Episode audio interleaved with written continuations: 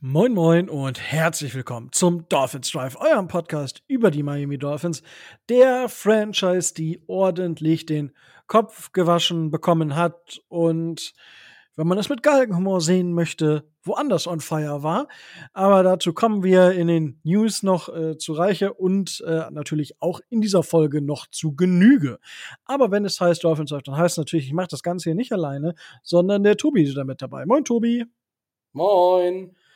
Ja, wir sind heute zu zweit, bevor wir natürlich im zweiten Teil wieder David von der Bills Mafia Germany zu Gast haben. Auch das ist ein nicht neuer Gast sozusagen und euch erwartet viel Spaß und Spannung. Wir reden erst über die News, über die Miami Dolphins, dann ein wenig über die NFL im Allgemeinen, bevor wir dann auf das Spiel der Dolphins bei den Ravens zu sprechen kommen. Ich meine, es will niemand drüber sprechen, aber ich befürchte, wir müssen drüber sprechen.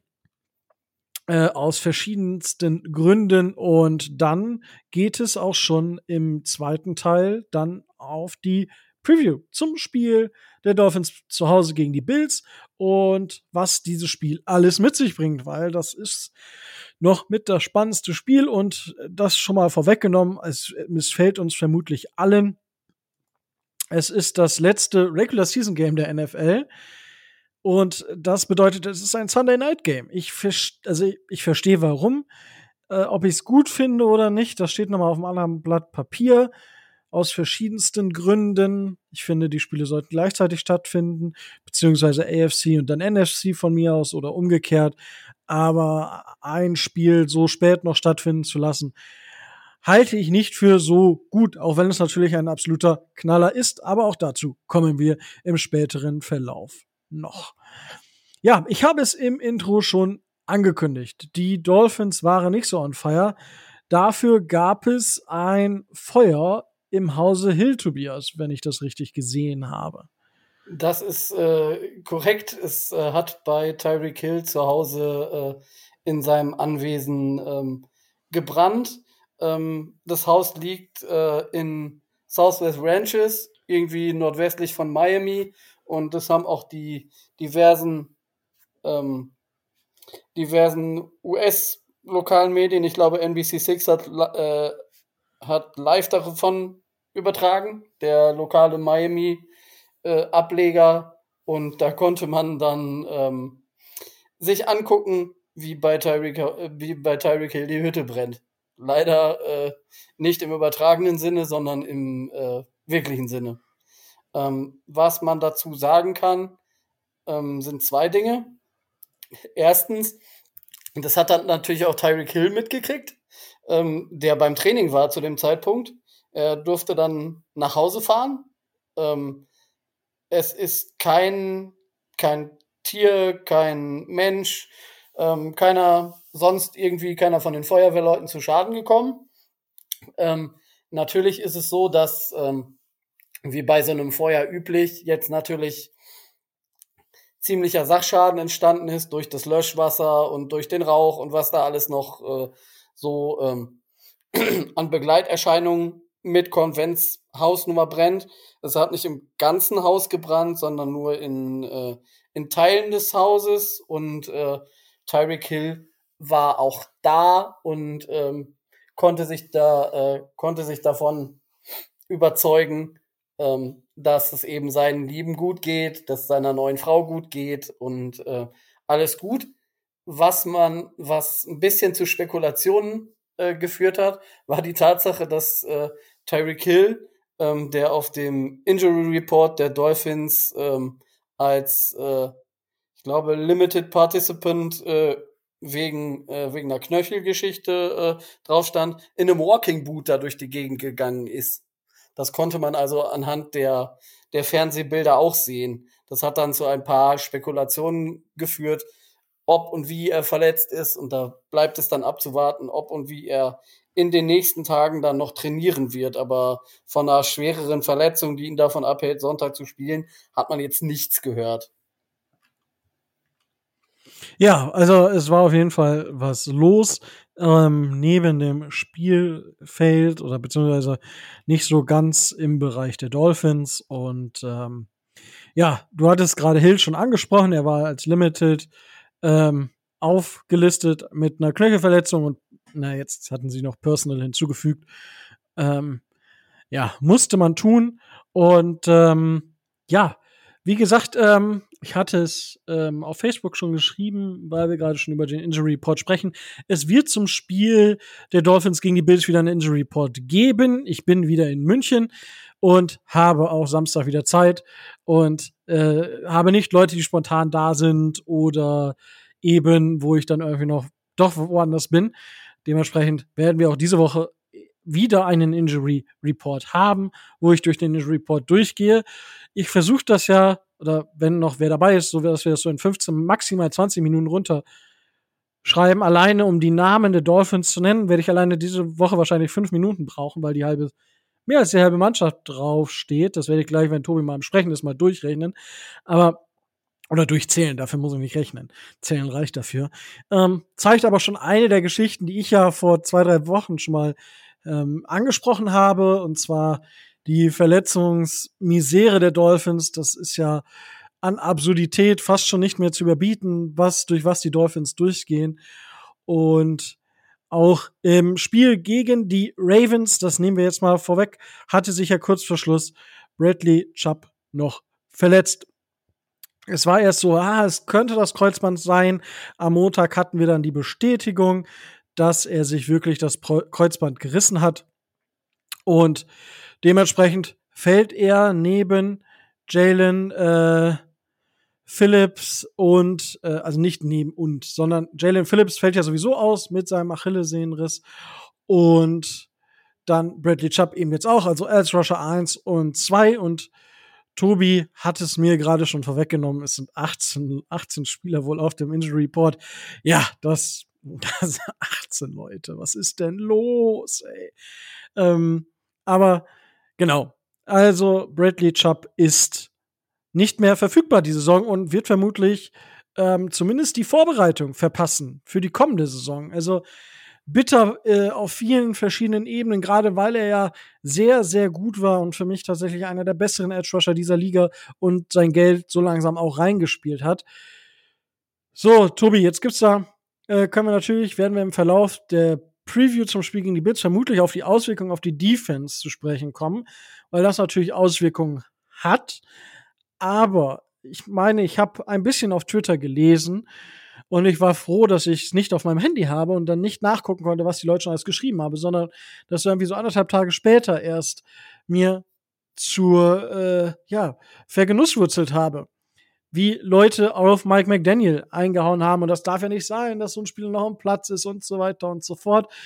Manche haben ja fast schon die äh, Entlassung von Mike McDaniel äh, gefordert, weil der ja an, an all diesem Unheil schuld ist. Hm. Machst du dem Trainer da einen Vorwurf? Ähm, man kann dem Trainer da natürlich einen Vorwurf machen, so ein Spiel nicht frühzeitig abgeschenkt zu haben. Das heißt, ähm, zu dem Zeitpunkt, als ähm, als sich Chubb verletzt hat, lag Miami ja relativ deutlich, ich glaube mit 30 Punkten dann inzwischen hinten. Ähm, das war ein bisschen, bisschen unnötig. Da kann man, das kann man schon kritisieren, aber ähm, letzten Endes ist er der Verantwortliche, aber er wird die Entscheidung ja nicht alleine getroffen haben. Also ich gehe davon aus, ähm, dass er da zumindest mit äh, mit Teilen seines Staffs und vielleicht auch mit Teilen der Spieler Rücksprache gehalten hat. Und wenn die dann unbedingt noch weiterspielen wollten, dann, ähm, naja, aber das ist zumindest ein Punkt, den man kritisieren kann. Dass man sagt, in der Garbage Time, okay, dann bringe ich halt die Leute äh, der zweiten Reihe, weil Spiel ist eh verloren. Ähm, hätte man sicherlich machen sollen. Aber wäre nichts passiert, ne, hätte auch, wo kein Kläger, da kein Richter. Ähm, ist jetzt halt scheiße gelaufen, auf gut Deutsch. Na gut. Jetzt kriegen wir wieder expressive Sprache. Na, ist halt blöd, ist halt blöd gelaufen. Ähm, muss man kritisieren, aber naja Gott. Passte irgendwie zu dem Spiel. Ja, gut, äh, passte irgendwie zu dem Spiel, ist natürlich sehr, sehr makaber ausgedrückt. Aber das soll es von der Verletzung gewesen sein. Dazu äh, gibt es einen Spieler, den wir eine Zeit lang nicht zur Verfügung hatten, wo eigentlich alle jetzt schon eher nicht in Woche 18 damit gerechnet haben, der jetzt aber doch äh, das Trainingsfenster geöffnet hat und der auch trainiert hat. Wir nehmen am Donnerstag auf. Leider soll am Donnerstag die Entscheidung fallen. Wir werden sie wahrscheinlich nicht mehr in die Folge reinbekommen. Es sei denn, sie, wir bekommen eine Info während der Aufnahme im späteren Verlauf. Aber Jerome Bakers Fenster hat sich geöffnet und das ist natürlich gut, einen Spieler mehr zu haben. Ich denke, Duke Riley hat das nicht verkehrt gemacht in der Abwesenheit. Aber wir brauchen einfach auch mal wieder ein bisschen Tiefe und nicht immer nur auf Biegen und Brechen genau auf Kante genäht.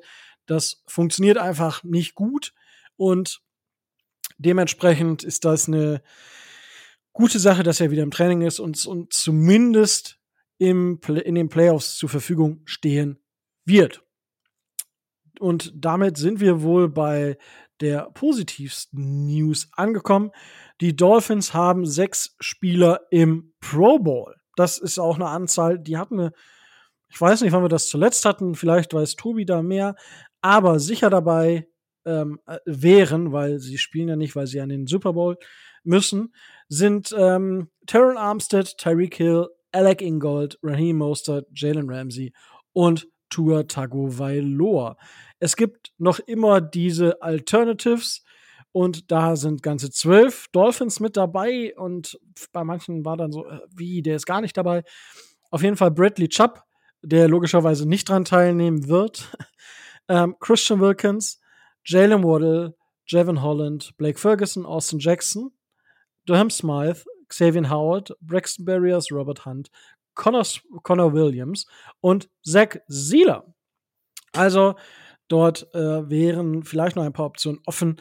Bei manchen finde ich, ich finde es absurd in der Pro Bowl, ich sage es ja eigentlich jedes Jahr hier wieder, ist ein Fanvote und nicht, also, dass zum Beispiel, ich, ich weiß es gar nicht an den Sachen, Christian Wilkins ist Second, ja, das weiß ich nicht, äh, Second Alternative und nicht mal mehr First Alternative, dass er überhaupt dabei ist, schon wild, ja, und ähm, Tour ist tatsächlich auch Starting Quarterback, auch interessant, ja, also dass er in diesem Roster steht oder zu den besten drei AFC Quarterbacks gehört, ja, würde ich, könnte, könnte ich diese Saison definitiv mitgehen, da einen Case für zu machen dass er der Beste ist, na ja, da kann auch jeder für sich den Case machen. Das werde ich hier jetzt nicht.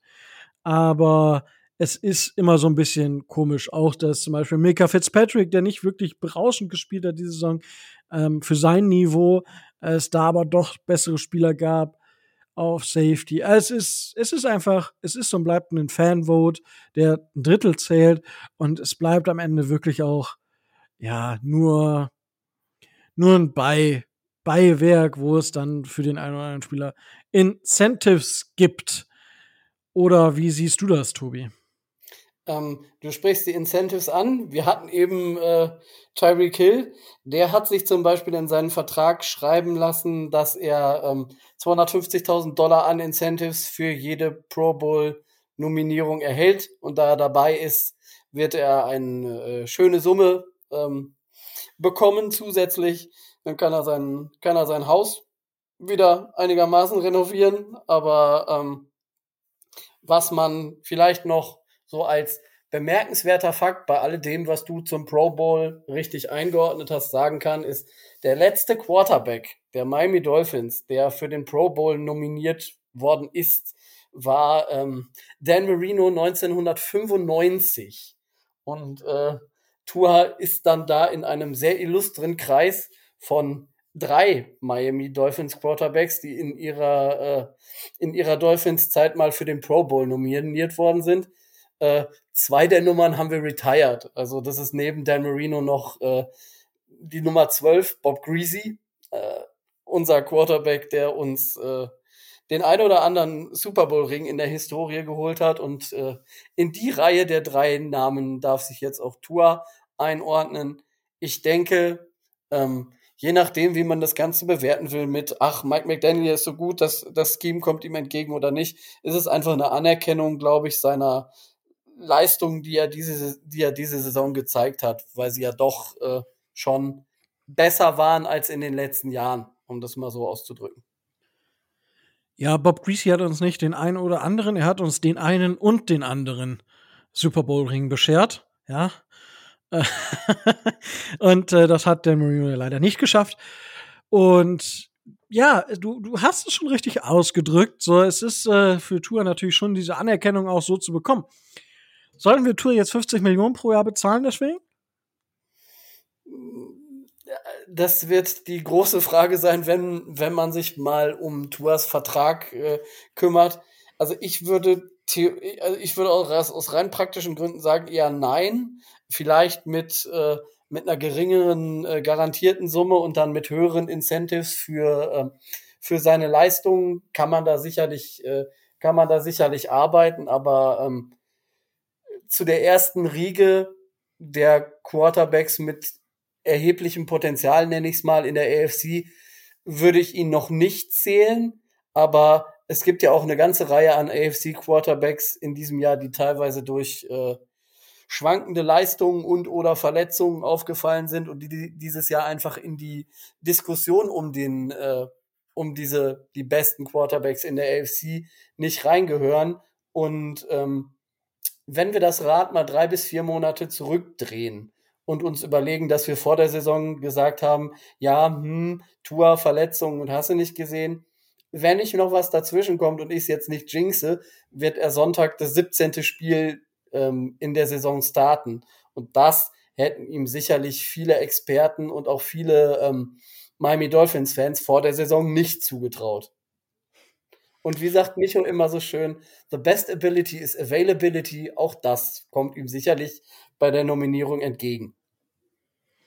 Äh, das ist richtig. Gäbe es doch jemanden, der dazu eine Bold Prediction gemacht hat, dass du alle 17 Spiele spielt. Ähm, hm, wer könnte das nur gewesen sein? Hm. Aber, aber ich finde es, ich meine, ich habe da jetzt schon mal so einen kleinen Start gemacht auf Twitter, so wie ich das einschätze.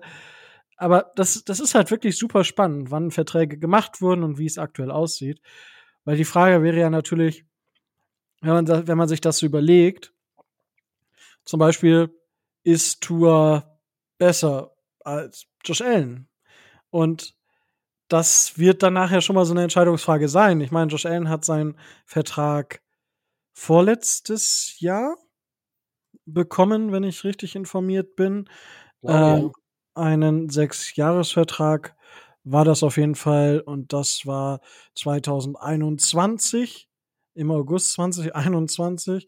Also der geht jetzt tatsächlich ähm, nach der Fifth Year Option, die ja dieses Jahr, nee, die war letztes Jahr schon. Er geht jetzt in das zweite Vertragsjahr, wo auch der Capit jetzt dann wirklich relativ groß wird ähm, mit 47 Millionen. Und da muss man halt mehr sehen. Hm, am Ende ist dieser Vertrag tatsächlich relativ günstig von, ähm, von Allen.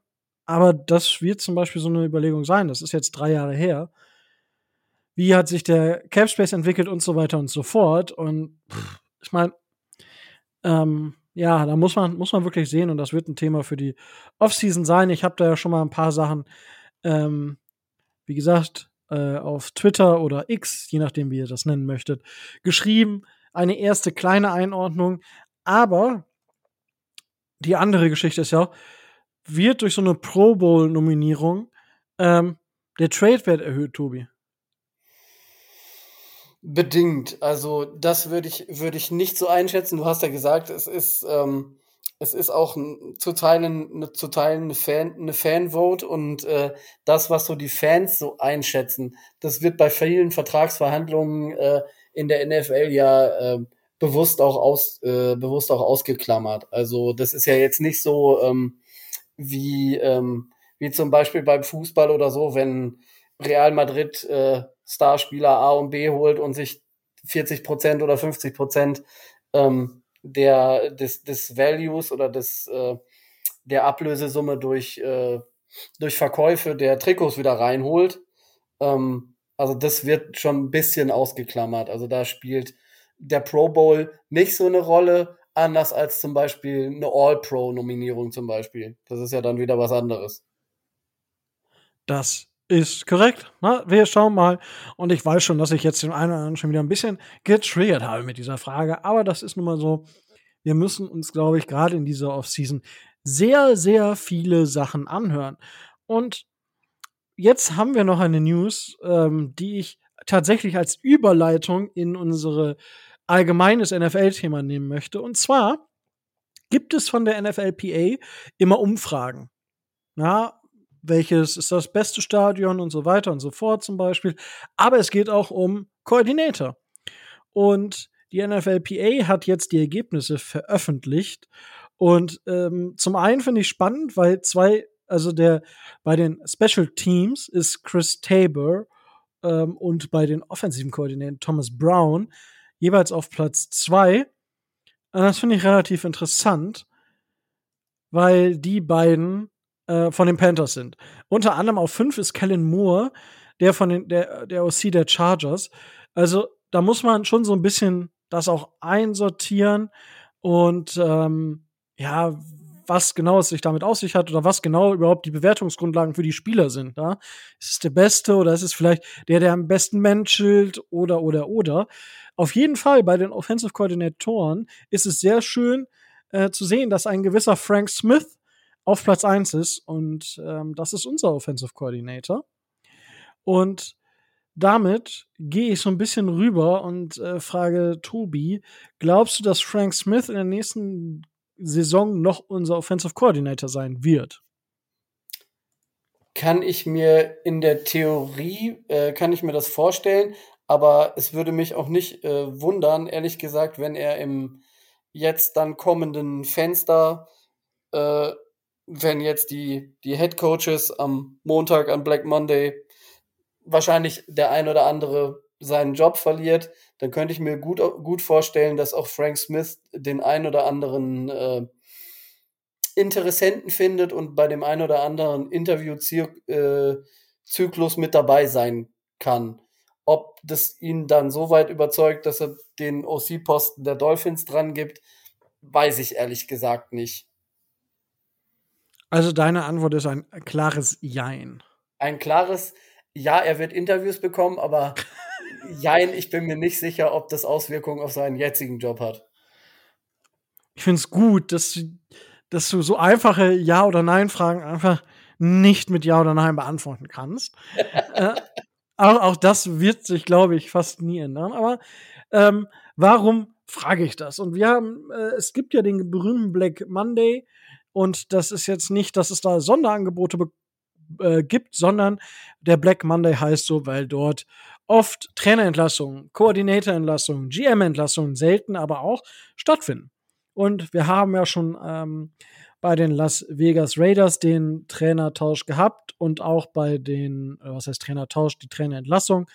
Und der GM ist, glaube ich, auch entlassen. Ähm, und genauso ist es bei den LA Chargers schon passiert. Also zwei Teams haben schon reagiert auf das, was in dieser Saison passiert ist. Ähm, Matt Eberfluss der Head Coach der Chicago Bears, der auch schon so ein bisschen im Kreuzfeuer stand der Medien. Da heißt es aus äh, Chicago Bears Kreisen, dass der wohl noch eine weitere Saison bekommt. Finde ich sehr, sehr spannend, gerade mit dieser Personalie und dem First of All Pick, den sie haben. Also mit Personalie meine ich eben Justin Fields, der insgesamt schon deutlich besser performt. Zwar noch nicht auf dem Niveau, auf dem er eigentlich performen sollte, aber deutlich besser performen und es vielleicht sein kann, dass es doch nicht dazu kommt, dass die Bears einen Quarterback an eins nehmen. Das wird sehr, sehr spannend. Ich bin, also das ist wirklich eine wilde Personalie für mich, gerade in der Offseason. Wir hatten den Namen Justin Fields ja hier auch schon mal, ja. Ähm, wer weiß, wer weiß, was in der Offseason alles so passiert. Aber das ist Thema der Offseason, was mit Quarterbacks passiert. Thema der In-Season und für dann Teams in der Offseason wird natürlich sein, ob sie den äh, Head Coach oder wen auch immer behalten. Tobi, ähm, was für Coaches siehst du denn so äh, on the edge oder welche Coaches glaubst du werden sicherlich entlassen? Ähm, bei oh, den. Oh, oh, oh. Mir fällt gerade auf, ich habe äh, tatsächlich die Colts unterschlagen, die Frank Reich auch schon entlassen haben. Also es sind drei Teams, die schon reagiert haben. Ähm, wenn wir mal in unsere Division blicken, bei den Patriots ähm, rechne ich eigentlich schwer damit, dass es dann einen Wechsel gibt. Ich rechne aber nicht damit, dass ähm, der Head Coach da entlassen wird, sondern dass er selber geht. Also es soll da ja am äh, am Montag nach dem letzten Saisonspiel in äh, Boston ein Gespräch zwischen Owner und äh, Head Coach geben, angeblich. Und ich gehe davon aus, ähm, dass es da einen Gentleman's Agreement geben wird, dass, äh, dass unser äh, Kapuzen-Mensch äh, sagt, ja gut, äh, Patriots reicht dann jetzt, ich gehe von alleine. Also ich kann mir nicht vorstellen, dass sie ihn entlassen. Ich kann mir aber auch nicht vorstellen, dass sie mit ihm in die neue Saison gehen. Das ist das Erste. Ähm, dann bei den, bei den Chargers rechne ich mit einem Wechsel. Ähm, da rechne ich aber auch fest damit, dass zum Beispiel Frank Smith, der ja von den Chargers zu den Dolphins gekommen wird, da zumindest äh, zu einem Interview eingeladen werden könnte oder wer dürfte. Also da rechne ich damit, dass Frank Smith da hingeht. Und da weiß ich jetzt nicht, inwieweit er ähm, da noch so große äh, Verbindungen nach, äh, nach LA hat, dass er sagt, wenn er da den Headcoach-Posten angeboten bekommt, nee, den möchte ich nicht, ich gehe, äh, ich bleib lieber bei den Dolphins. Deswegen mein Jein in, äh, in der Richtung. Ähm, wesentlich abhängig, wenn wir mal in unserer Division bleiben, ist auch die, äh, die Zukunft von äh, Sean McDermott, aber da werden wir wahrscheinlich mit dem einen oder anderen Satz gleich in der Preview noch was hören. Wenn die Bills verlieren und wenn die Bills die, äh, die Playoffs verpassen sollten, eine nicht gerade kleine Wahrscheinlichkeit gibt's da ja, sie ist auch nicht groß, aber sie ist da. Wenn die Bills Sonntag, Sonntagnacht nach dem Spiel bei den Dolphins Saisonende haben, kann ich mir nicht vorstellen, dass Sean McDermott die nächste Saison noch bekommt. Also da ist es von dem Spiel abhängig, ob sie ihn wirklich halten oder nicht. Ähm, bei den Jets muss man abwarten, inwieweit Salah mit dem Argument, ja, aber mit Rogers wäre doch alles viel besser gewesen, äh, noch eine Saison bekommt, oder ob sie ihn dann nach der nächsten Saison entlassen. Ähm, die Raiders haben schon getauscht, da ist es ja nach dem Wechsel besser geworden. Da kann ich mir vorstellen, dass der Interims-Headcoach ähm, ähm, dann auch der neue wirklich äh, erstmal feste Headcoach wird. Ähm, ja, bei, äh, bei den Bengals wird die Burrow-Verletzung eine Rolle spielen, da ist der Headcoach relativ safe. Ähm, wenn wir dann in die, äh, in die NFC gucken, ähm, gut, bei, äh, bei Carolina ist ja sowieso immer, immer was los. Ähm, bei, den, bei den Giants weiß ich nicht, ob, äh, ob deren Headcoach noch, noch bleibt, obwohl er noch nicht so lange da ist. Ähm, bei den Washington Commanders, also ich kann mir nicht vorstellen, dass die Ron Rivera, Ron Rivera tatsächlich behalten. Da könnte ich mir, äh, könnte ich mir einen Wechsel vorstellen. Die Bears hast du, äh, hast du angesprochen und ähm, das dürfte es im Groben oder Ganzen, glaube ich, gewesen sein. Also ich rechne dann nicht mit weiteren Kandidaten. Okay, ähm, ja, angeblich soll ja bei den Jets, das soll ja safe sein, dass Salah das ja noch bekommt, eben aufgrund dieser Geschichte. Und also ich glaube nicht, dass die Giants sich wirklich von Brian Dable trennen. Der ist letztes Jahr Coach of the Year geworden und naja, der Daniel Jones war auch verletzt jetzt diese Saison. Also ich glaube eher, dass, und da müssen die ja einfach sagen, okay, wir haben einen riesen Fehler gemacht. Äh, Daniel Jones ist vielleicht doch nicht so gut. Mm, und dementsprechend sollten wir vielleicht dort die Reißleine ziehen und einen Quarterback nehmen im Draft, weil die Giants ja relativ früh picken werden. Dementsprechend pff, schwierig. Hm, ich habe ähm, noch so hin und her überlegt, also Arthur Smith bei den Falcons ist so ein Name, wo ich mir vorstellen kann, dass der gegangen wird. Und ähm, du hast vorhin bei Frank Smith äh, die, die Chargers, der war ein Jahr dort äh, Run Game äh, Coordinator und Offensive Line Coach. Der war vorher drei Jahre bei den Raiders, der war vorher drei Jahre bei den Bears und war dann bei den davor bei den Saints in verschiedenen Positionen. Also er hätte auch Verbindung zu den Raiders und falls die Bears es sich doch noch anders überlegen. Mm, und ja, also ich suche die ganze Zeit immer noch nach so einem Schocker. Und ich, ich so richtige Überraschung, weil ich meine, ich fand es ja, auch, ich war ja bei uns auch wo wir Flores entlassen haben, war ich ja auch einer der wenigen, die gesagt haben, Leute, ich, ich weiß es nämlich noch, das war die, das war die Preview zum letzten Saisonspiel. Ich meinte so, hey Leute, seid nicht überrascht, wenn die Dolphins am Montag keinen Headcoach mehr haben. Und diese Überraschung in den Social Media Kanälen war dann echt so groß. Ich dachte, hat irgendwer von euch mal die Dolphins gesehen in letzter Zeit? So. Und da, ich, ich weiß es nicht. Ich könnte mir, ich, ich könnte es mir vorstellen, aber auch da war der, war der, war der ähm, Starting Quarterback relativ lange immer wieder verletzt. Ich weiß nicht, wie fest Doug Peterson bei den Jacksonville Jaguars im Sattel sitzt. Ich meine, es ist, der hat da jetzt wirklich wieder was aufgebaut und das war nach diesem Jahr mit Nick Saban natürlich nicht so einfach, aber ich glaube, dass man da hätte auch deutlich mehr rausholen können. Das ist für mich noch so eine, so eine Geschichte. Und dann wird man bei den Saints auch gucken, ob Dennis Allen nochmal weiter die Möglichkeit bekommt. Ich glaube nämlich, dass für den die Tage auch gezählt sein werden. Insgesamt auf jeden Fall wieder sehr, sehr interessante Personalien. Und dann wird man auch gespannt sein, welches Team denn wirklich das präferierte Team sein wird, für welchen Coach und welche Coaches oder überhaupt die Chance bekommen, äh, vorzusprechen. Ich denke, da werden wir in der Offseason ein, zwei Mal kurz drüber sprechen. Vor allem, wenn natürlich Dolphins Coaches, also es muss ja nicht unbedingt Frank Smith sein, sondern es können auch andere Coaches sein, die irgendwo anders als OC unterschreiben oder als DC oder eben vielleicht sogar Head Coach Interviews bekommen. Da müssen wir mal sehen. Aber dazu werden wir euch natürlich auf dem Laufenden halten. Lasst uns gerne wissen, wenn ihr sagt, hey, ich glaube, dass der und der Coach noch fliegen wird oder hier und da. Ähm, lasst es uns wissen.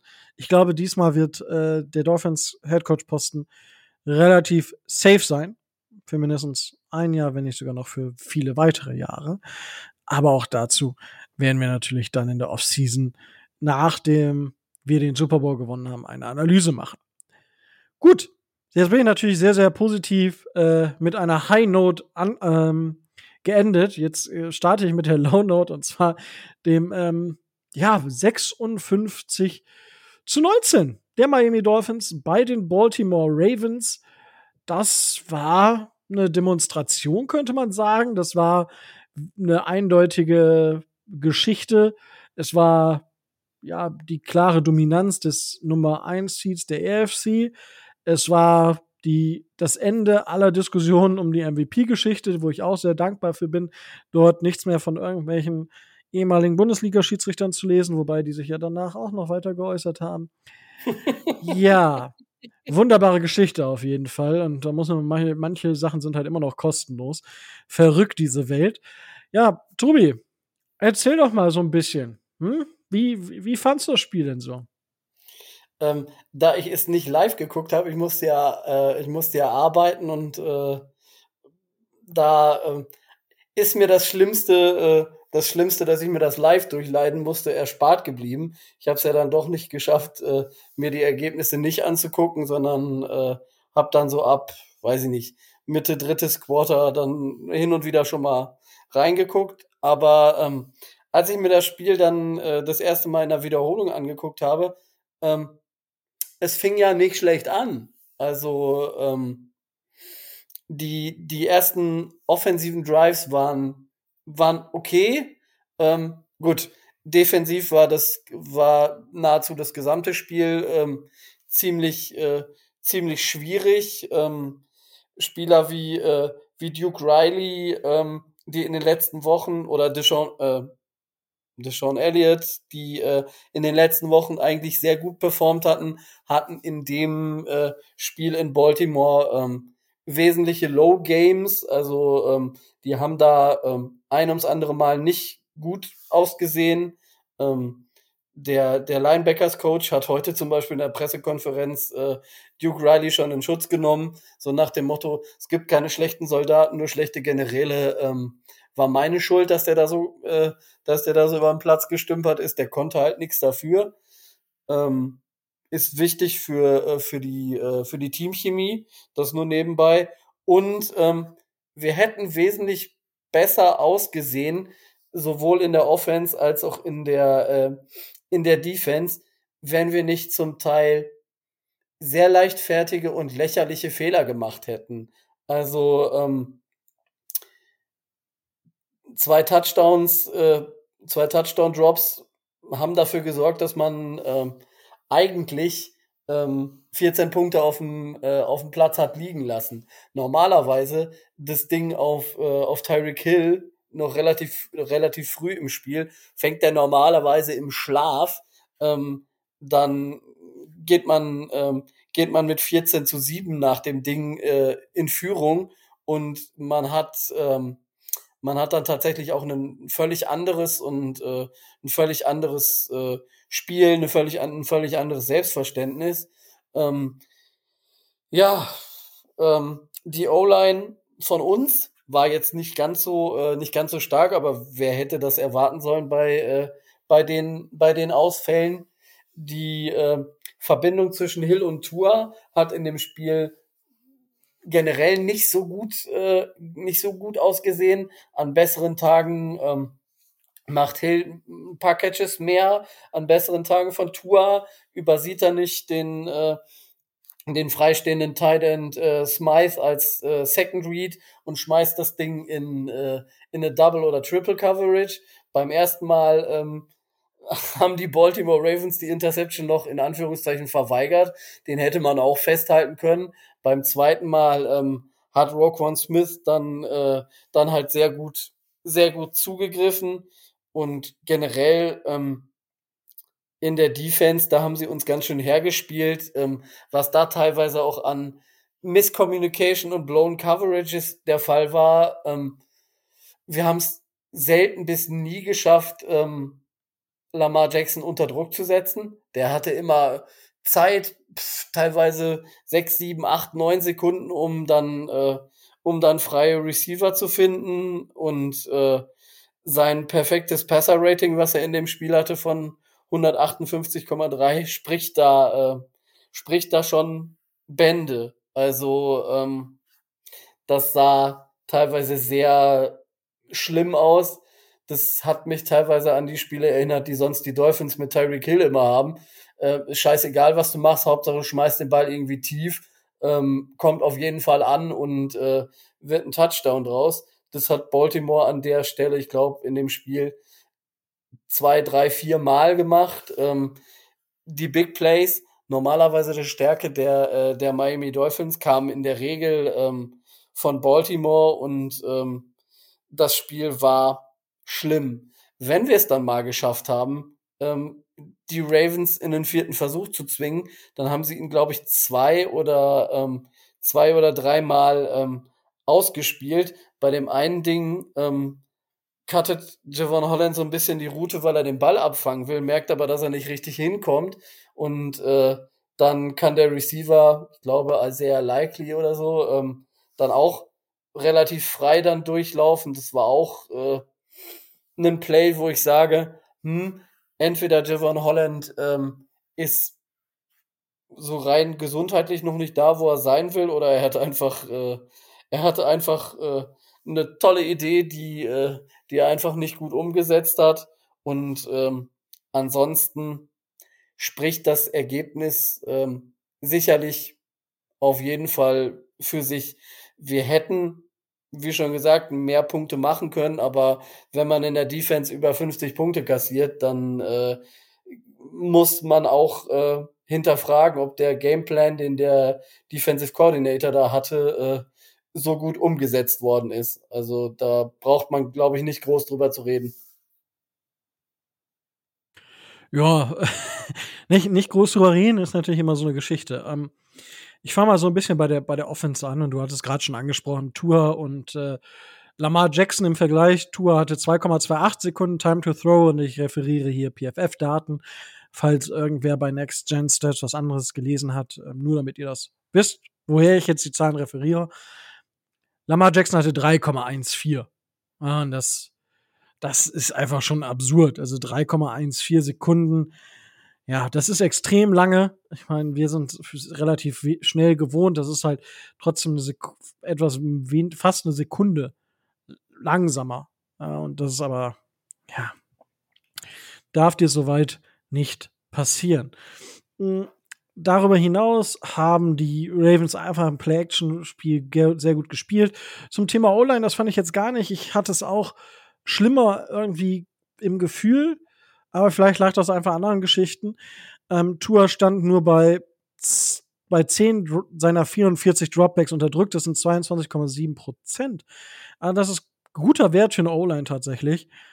Und er stand halt, wenn er unter Druck stand, hat er den Ball halt auch lange gehalten. Das waren 3,21 Sekunden. Ohne Druck bei einer sauberen Pocket waren es halt 2,01 Sekunden. Das hängt, die Werte hängen natürlich irgendwo miteinander zusammen. Je länger ein Quarterback den Ball hält, desto höher ist die Wahrscheinlichkeit, dass Druck da ist. Das sollte auch jedem einleuchten. Insgesamt haben wir ja tief nicht so viel Erfolg gehabt wie sonst. Und du hast es schon angesprochen mit, mit Tyreek Hill. Ich finde tatsächlich, Tyreek hat die Saison, ich glaube, schon vier, vier Drop-Touchdowns oder so. Irgendwie, also da sind halt einige Geschichten bei, ähm, wo er immer wieder unkonzentriert. Das ist nachher was, was ihm auch irgendwo das MVP-Race oder halt auch diese 2000 Yards einfach kostet. Dass er zu oft äh, zu unkonzentriert ist. Und zu oft meine ich für einen Spieler, der das Geld bekommt. Also es ist gar nicht, es ist ja normal, dass man mal, ähm, dass man mal einen ähm, Ball droppt. Ja, da ist keiner gegen, keiner gegen immun. Aber dass, ähm, dass man Ball droppt, ähm, aber dass man halt so oft und dann auch so wichtige Bälle droppt, das ist dann halt so ein Problem. Und Tariq ist tatsächlich nach Puka Nakur, das ist ein Rookie der Spieler mit den zweitmeisten Drops, aber ja, man muss natürlich auch irgendwo berücksichtigen, dass er sehr, sehr viele Targets bekommt. Nach prozentualer Rechnung ist er dort irgendwo im 30er-Bereich, ähm, ungefähr auf dem Niveau von Jane Waddle. Aber wie gesagt, bei Tyreek fällt es mir zumindest auf, dass es höhere oder Drops sind, die uns mehr wehtun. Tobias witzige Anekdote dabei. Das Ding, was er, im, was er gegen Baltimore jetzt in der Endzone hat äh, nicht fangen können, geht in die Statistik nicht als Drop ein, sondern als äh, Incomplete Pass, weil er den ja out of bounds gewobbelt hat. Und äh, das ist dann kein Drop. Das nur mal so, um das äh, zu erklären. Bei einigen äh, Statistiken und in einigen Statistiken taucht das nicht als Drop auf. Ähm, ja, das ist richtig. Das hatte ich tatsächlich auf Twitter auch angemerkt. Aber äh, zur Ergänzung, jeder Drop zählt als Incomplete Pass. Weil, logisch. Ja, Weil aber nicht jeder ja Incomplete Pass als Drop. ja, ich glaube, jetzt haben wir es auch äh, in jede Richtung äh, zu Ende gedacht.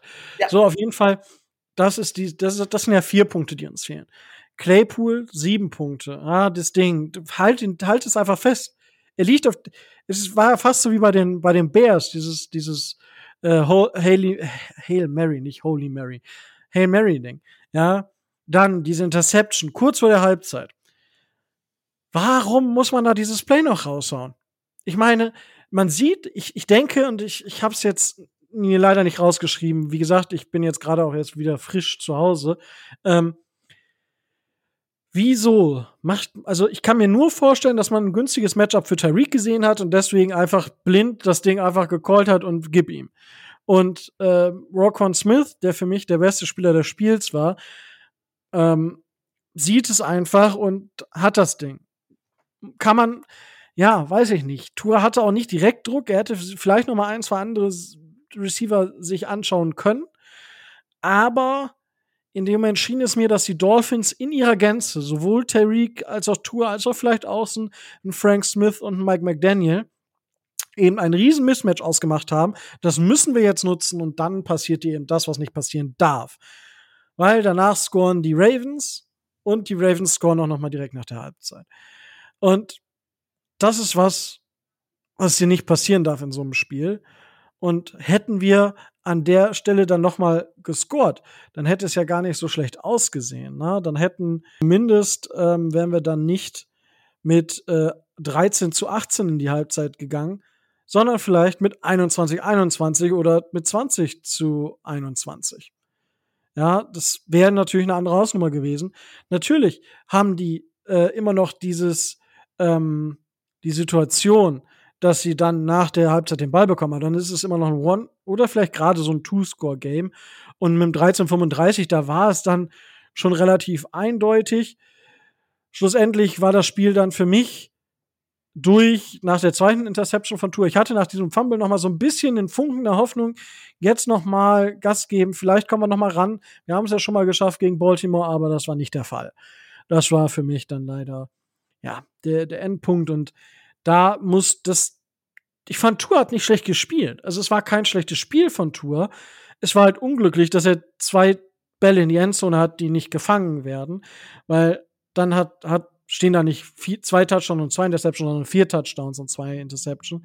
Und dass er diese beiden Interceptions halt wirft. So in Momenten, wo die Dolphins erfolgreiche Plays hatten. Ja, ein Turnover und auch, das war auch eine Big Conversion, die die Dolphins, ich glaube, es war sogar ein Fourth Down, was sie dort hatten.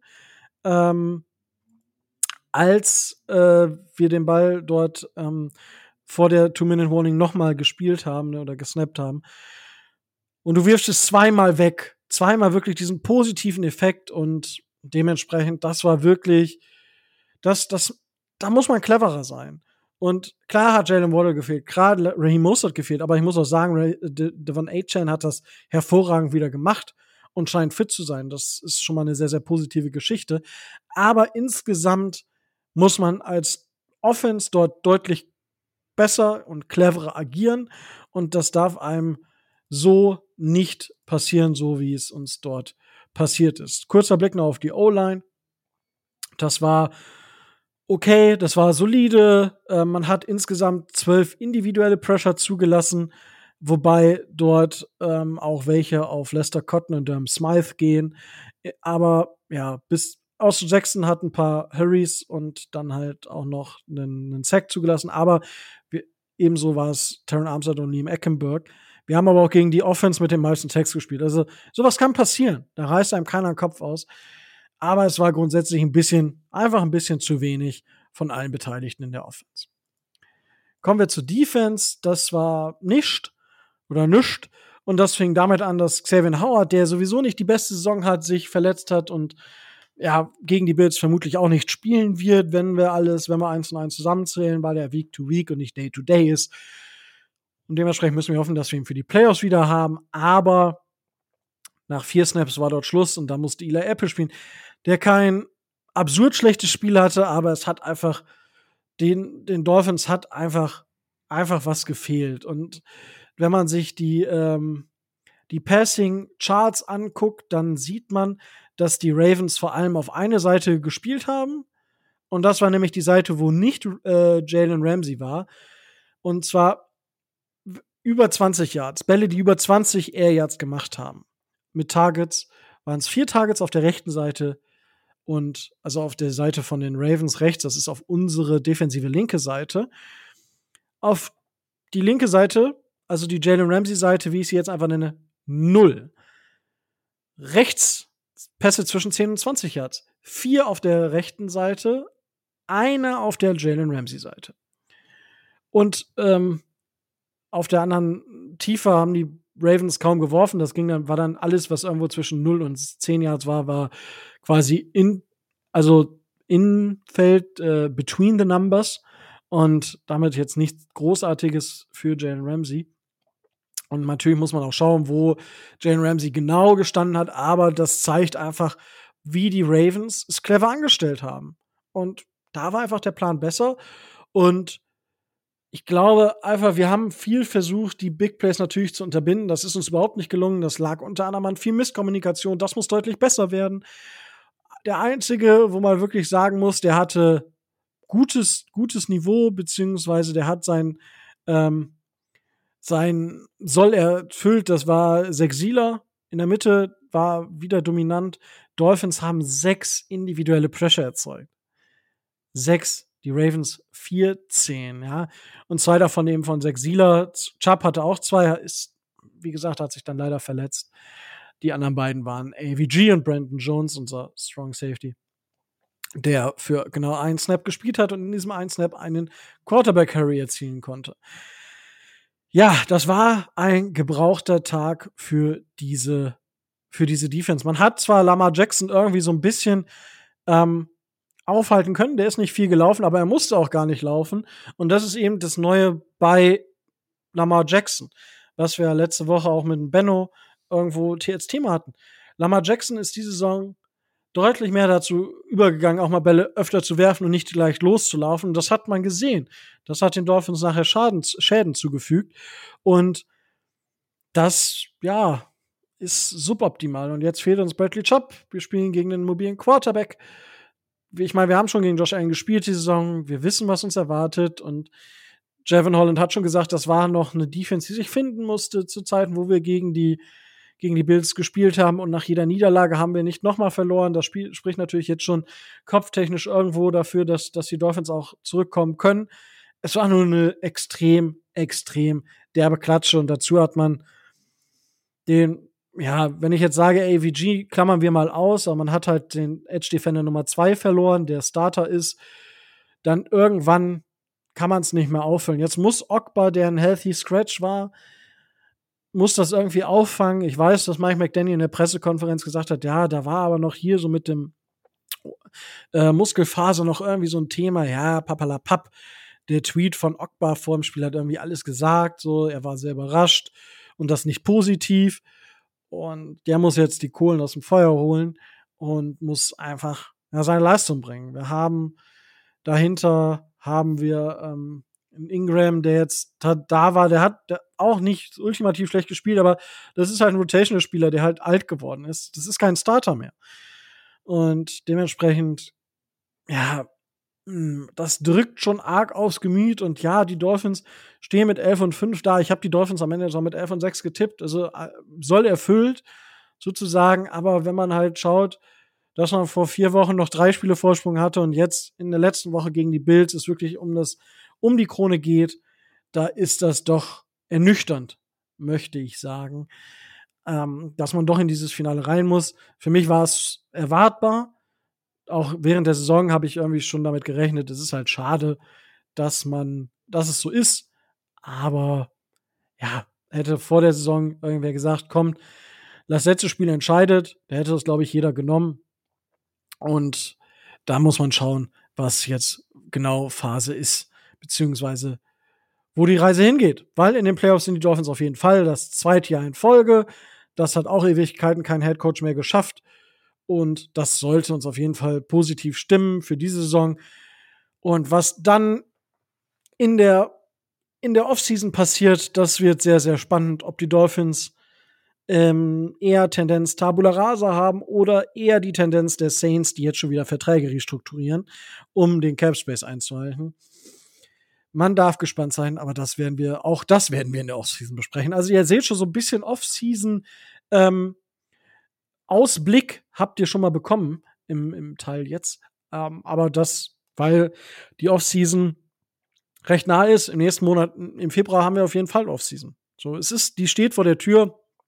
Und dann wird es natürlich auch äh, den gewohnten Content dort geben. Aber Tobi, ich möchte dir natürlich dann noch die Chance geben, auf Sachen zu reagieren, die ich gesagt habe. Na, na, na. Febru Im Februar haben wir nur Off-Season, äh, wenn wir nicht nach Las Vegas kommen. Hä? Wenn wir in den Super Bowl kommen, haben wir ja im Februar noch ein Spiel.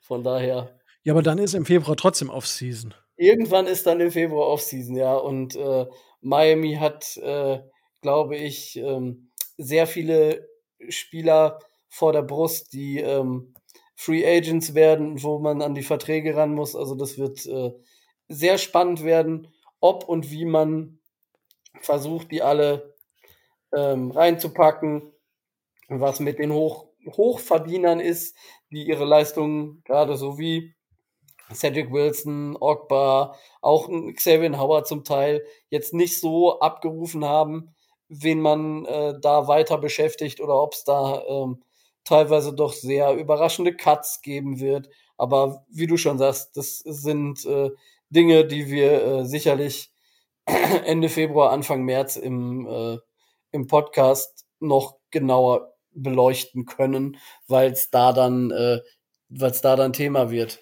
Wen behalten wir? Wer kommt neu dazu? Wo brauchen wir vielleicht noch jemanden? Wo kriegen wir noch jemanden? Wo sind eventuell die Draft Needs und so weiter und so weiter? Das wird ja alles dann, äh, dann kommen. Wir haben jetzt mindestens noch zwei Spiele in dieser Saison und ähm, ich bin nicht davon überzeugt, dass wir beide automatisch verlieren. Also eine Chance haben wir auf jeden Fall. Wunderbar. Und äh, dann, ja, es geht keiner automatisch davon aus, dass wir die beiden Spiele verlieren. Es wird nur deutlich schwieriger, wenn du keine Topspieler mehr hast. Oder was heißt keine Topspieler, aber wenn du Topspieler verlierst, dann wird es immer schwieriger. Das ist richtig. Das ist richtig. Aber ähm, Verletzungen passieren. Ähm, und alles weitere werden wir dann in der Preview sicherlich auf Sonntag äh, dann erläutern, was wir tun können, um zu gewinnen, was vielleicht von den Bills kommt. Da wird David äh, uns weiterhelfen können. Und äh, letzten Endes ist es, äh, ist es ein Endspiel. Wir haben den, den Heimvorteil. Wir sind zu Hause nicht, nicht so schlecht. Ja, aber ähm, das, ist, das ist doch das, was gleich noch kommt. Jetzt nimm ja. nicht schon mal alles vorweg. Ja, das wird alles später noch äh, detaillierter kommen. Und ich bin positiv gestimmt auf äh, Sonntag, auch wenn es etwas schwerer wird, als, als man es sich hätte machen können. Aber wenn es leicht wäre, wäre es nicht Dolphins Football. Das kennen wir aus den letzten Jahren und Jahrzehnten sicherlich alle. Äh, das lasse ich einfach mal im Raum stehen. Und äh, nach dem Trailer zur Preview von Tobi gehen wir tatsächlich jetzt auch in die Preview rein. Und für diese Preview, äh, ihr seid es nicht anders gewohnt, wir wollen es auch gar nicht anders, haben wir uns natürlich wieder David von der Bills Mafia Germany eingeladen. Moin David, schön, dass du da bist, schön, dass du dir die Zeit nimmst. Hallo, grüß euch und ja, vielen Dank, dass ich mal wieder dabei sein darf. Ja, ähm, ist auf jeden Fall äh, die Person, die am häufigsten hier ist. ist ich meine, es lässt sich auch irgendwie nicht so wirklich verhindern, ne, dass wir gegeneinander spielen. Das lässt sich gar nicht verhindern. Manchmal schaffen wir das wie letzte Saison ja sogar dreimal dann direkt. Ich meine, es, das könnte dieses Jahr auch noch passieren. Es könnte auch passieren, ja. Und äh, ich weiß gar nicht, weil die, die New York Times oder so, oder ich weiß gar nicht, wer hat tatsächlich ähm, die Wahrscheinlichkeit, dass wenn die Dolphins gewinnen sollten, ähm, die Wahrscheinlichkeit bei 57 Prozent liegt, dass äh, wir das Spiel nächste Woche wieder haben. Ja, ich fürchte, also, dass wir das wissen zu dem Zeitpunkt. Ich glaube nicht, dass Jacksonville und Pittsburgh verlieren, weil Jacksonville spielt gegen Tennessee und Tennessee ist nicht gut, sagen wir es einfach so. Ne? Keine gute Saison gespielt. Da erwarte ich nicht, dass äh, Jacksonville verliert weil ich die mit Doug Peterson auch ganz gut gecoacht finde. Und Pittsburgh spielt Divisional gegen Baltimore. Und Baltimore hat ja gestern schon gesagt, sie lassen Lamar gar nicht spielen. Ne, da spielt hier der Backup, die Nummer zwei, kommt gar nicht auf den Namen. Aber das, ich gehe nicht davon aus, dass diese beiden Spiele verloren gehen. Und das heißt, wir könnten uns dann frühestens im Championship Game wiedersehen. Dann wäre das tatsächlich in Buffalo, weil das ging ja nur, wenn die Bills gewinnen und damit wären die Bills Nummer zwei Seed. Und dann ähm, ja, könnten wir uns erst in Playoffs wieder in Buffalo sehen, wenn ihr auch ins Championship Game kommt. Genau. Dann hätten wir Heimrecht, weil wir der Nummer zwei Seed wären. Hätte, hätte, wäre. Tüte. haben wir schon sehr, sehr viel hätte, hätte Fahrradkette gespielt.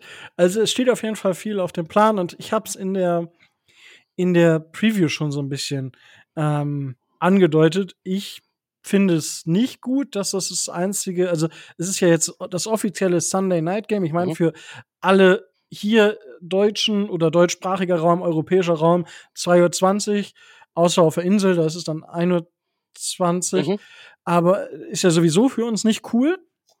Aber ich meine, du hast es angesprochen, die Steelers und auch die Jaguars haben zu dem Zeitpunkt schon gespielt mhm. und dementsprechend weiß man eigentlich schon, okay, um was geht es überhaupt? Und ich habe gesagt, ich fände es cooler, wenn alle AFC-Spiele und alle NFC-Spiele, also sagen wir, die AFC bekommt den frühen Slot und die NFC den späten Slot. So wie das, wir das aus dem Fußball kennen, ne? wo quasi das bei der Weltmeisterschaft sind ja die, die dritte Runde ist er dann immer zeitgleich pro Gruppe sozusagen. Ne? Ähm, das meinst ja. du, denke ich. Aber ja, zu, ist ja bei Bundesliga auch so. Ich habe das jetzt gar nicht auf dem Schirm. Ist jetzt nur AFC-interne Duelle und NFC-interne am letzten Spieltag? Ich weiß nicht. Ja, das ist okay. so. Ja, dann würde für mich, also fände ich auch besser, ich meine, klar haben sich ein Spiel ausgesucht, äh, die NFL, wo man sagt halt, egal wie alle Spiele vorher ausgehen, es geht für beide um was. Und das, ich finde auch, dass es, ähm, auch wenn man in den Playoffs ist als Miami Dolphins, ein Nummer 2 Seed auf gar keinen Fall unterschätzt werden wird von den Spielern, weil die natürlich sonst auch wissen, okay, dann muss ich hier raus aus Miami und gegebenenfalls dahin, wo es echt kalt ist, da habe ich gar keinen Bock drauf und ich möchte lieber zumindest zwei Playoff-Heimspiele haben ähm, als auswärts. So denke ich, also es wird auf jeden Fall um was gehen. Entweder geht es für die Bills ja wirklich ums nackte Überleben, entweder Gewinn oder Saison vorbei, ne? also schon ein Playoff-Spiel. Ganz so schlimm ist es bei euch nicht, aber es wird auf jeden Fall um irgendwas gehen. Ja, und, und nicht mein, um irgendwas bisschen. Es ist ja dann auch krass, dass es quasi, für, wenn es so kommen sollte, dass es für euch, äh, Tobi hatte das vorhin auch schon äh, beschrieben, dass es für euch darum geht, dass ihr entweder der Nummer 2 Seed seid oder komplett raus seid. Ja, obwohl ähm, es gibt auch eine Konstellation, wo das nicht so ist. Die Konstellation wäre, dass sowohl Jacksonville als auch Pittsburgh verlieren, dann sind wir drin. Dann geht es in diesem Spiel um den Nummer 2 Seed. Das ist richtig. Das, das, ist richtig. Ich fände das am interessantesten, wenn ich ehrlich bin. Ähm, nee, ich nicht. ich schon. Also, also nee, ich, nee. glaube nicht am interessantesten, am entspanntesten. Das ist, das, das, ist richtig. Also äh, gut, für die Dolphins ist es, ist es am Ende in Anführungsstrichen egal, weil man entweder Nummer 2 oder ich glaube der Number 5 Seed ist, je nachdem. Äh, sechs, ähm, was? Man sechs. ist, glaube ich, dann sechs. Sechs. Stimmt tatsächlich. Weil wenn wir nämlich Nummer zwei sind, dann sehen wir uns die Woche drauf tatsächlich.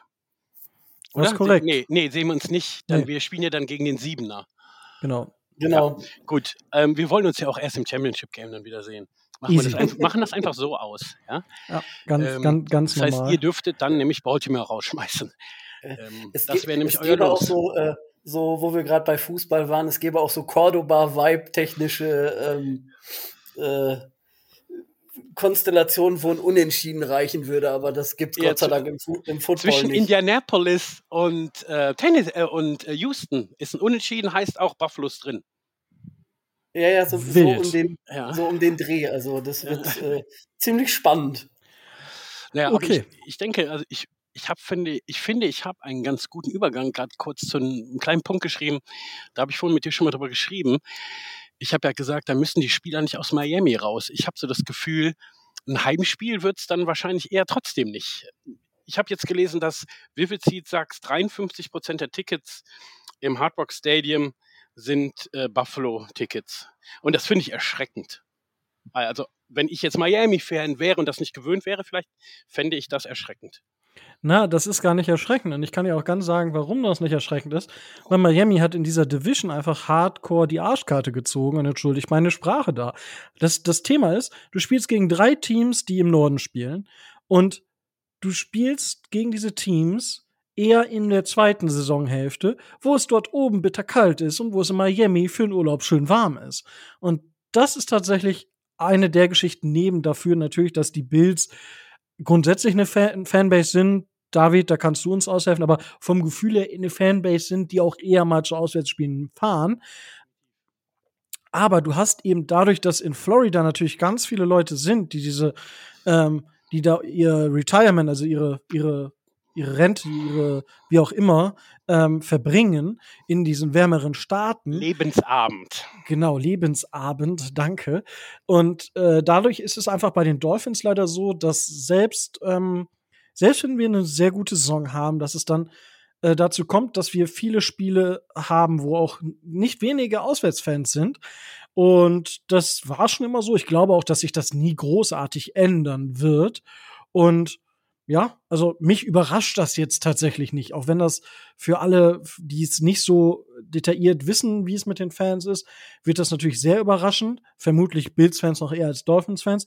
Aber ja, das war für mich keine große Überraschung, dass das so ist. Weil, um das mal als jetzt für eure Sicht, warum das für mich als Bills-Fan so, un, so seltsam ist, sozusagen. Ne? Ähm, Miami ist natürlich eine Stadt, die liegt am Meer. Da gibt es, das ist eine riesige Stadt, ich weiß gar nicht, wie groß sie ist, ich war ja noch nicht da. Ähm, angenehmes Wetter, viel zu sehen, viel zu machen. In Buffalo gibt es die Buffalo Bills. Und dann kommt ganz lange überhaupt gar nichts. Und dann kommen die Buffalo Sabres, das Eishockey-Team. Und dann kommt schon wieder nichts sozusagen. Ähm, in, also diese Floskel Go Bills kannst du in Buffalo im, ich weiß nicht, wie das mit Fins ab bei euch ist, aber in Buffalo ist das eine übliche Begrüßung und Verabschiedung, auch im Supermarkt oder an der Tankstelle oder im Kaufhaus. Egal wo du bist, du siehst Buffalo Bills Sachen fahren. Die Stadt ist voll davon. Es ist erwiesen, dass in Buffalo montags die Krankmeldungsquote 40 Prozent höher ist, als eine, wenn sie verloren haben, als an einem Montag, wo sie gewonnen haben.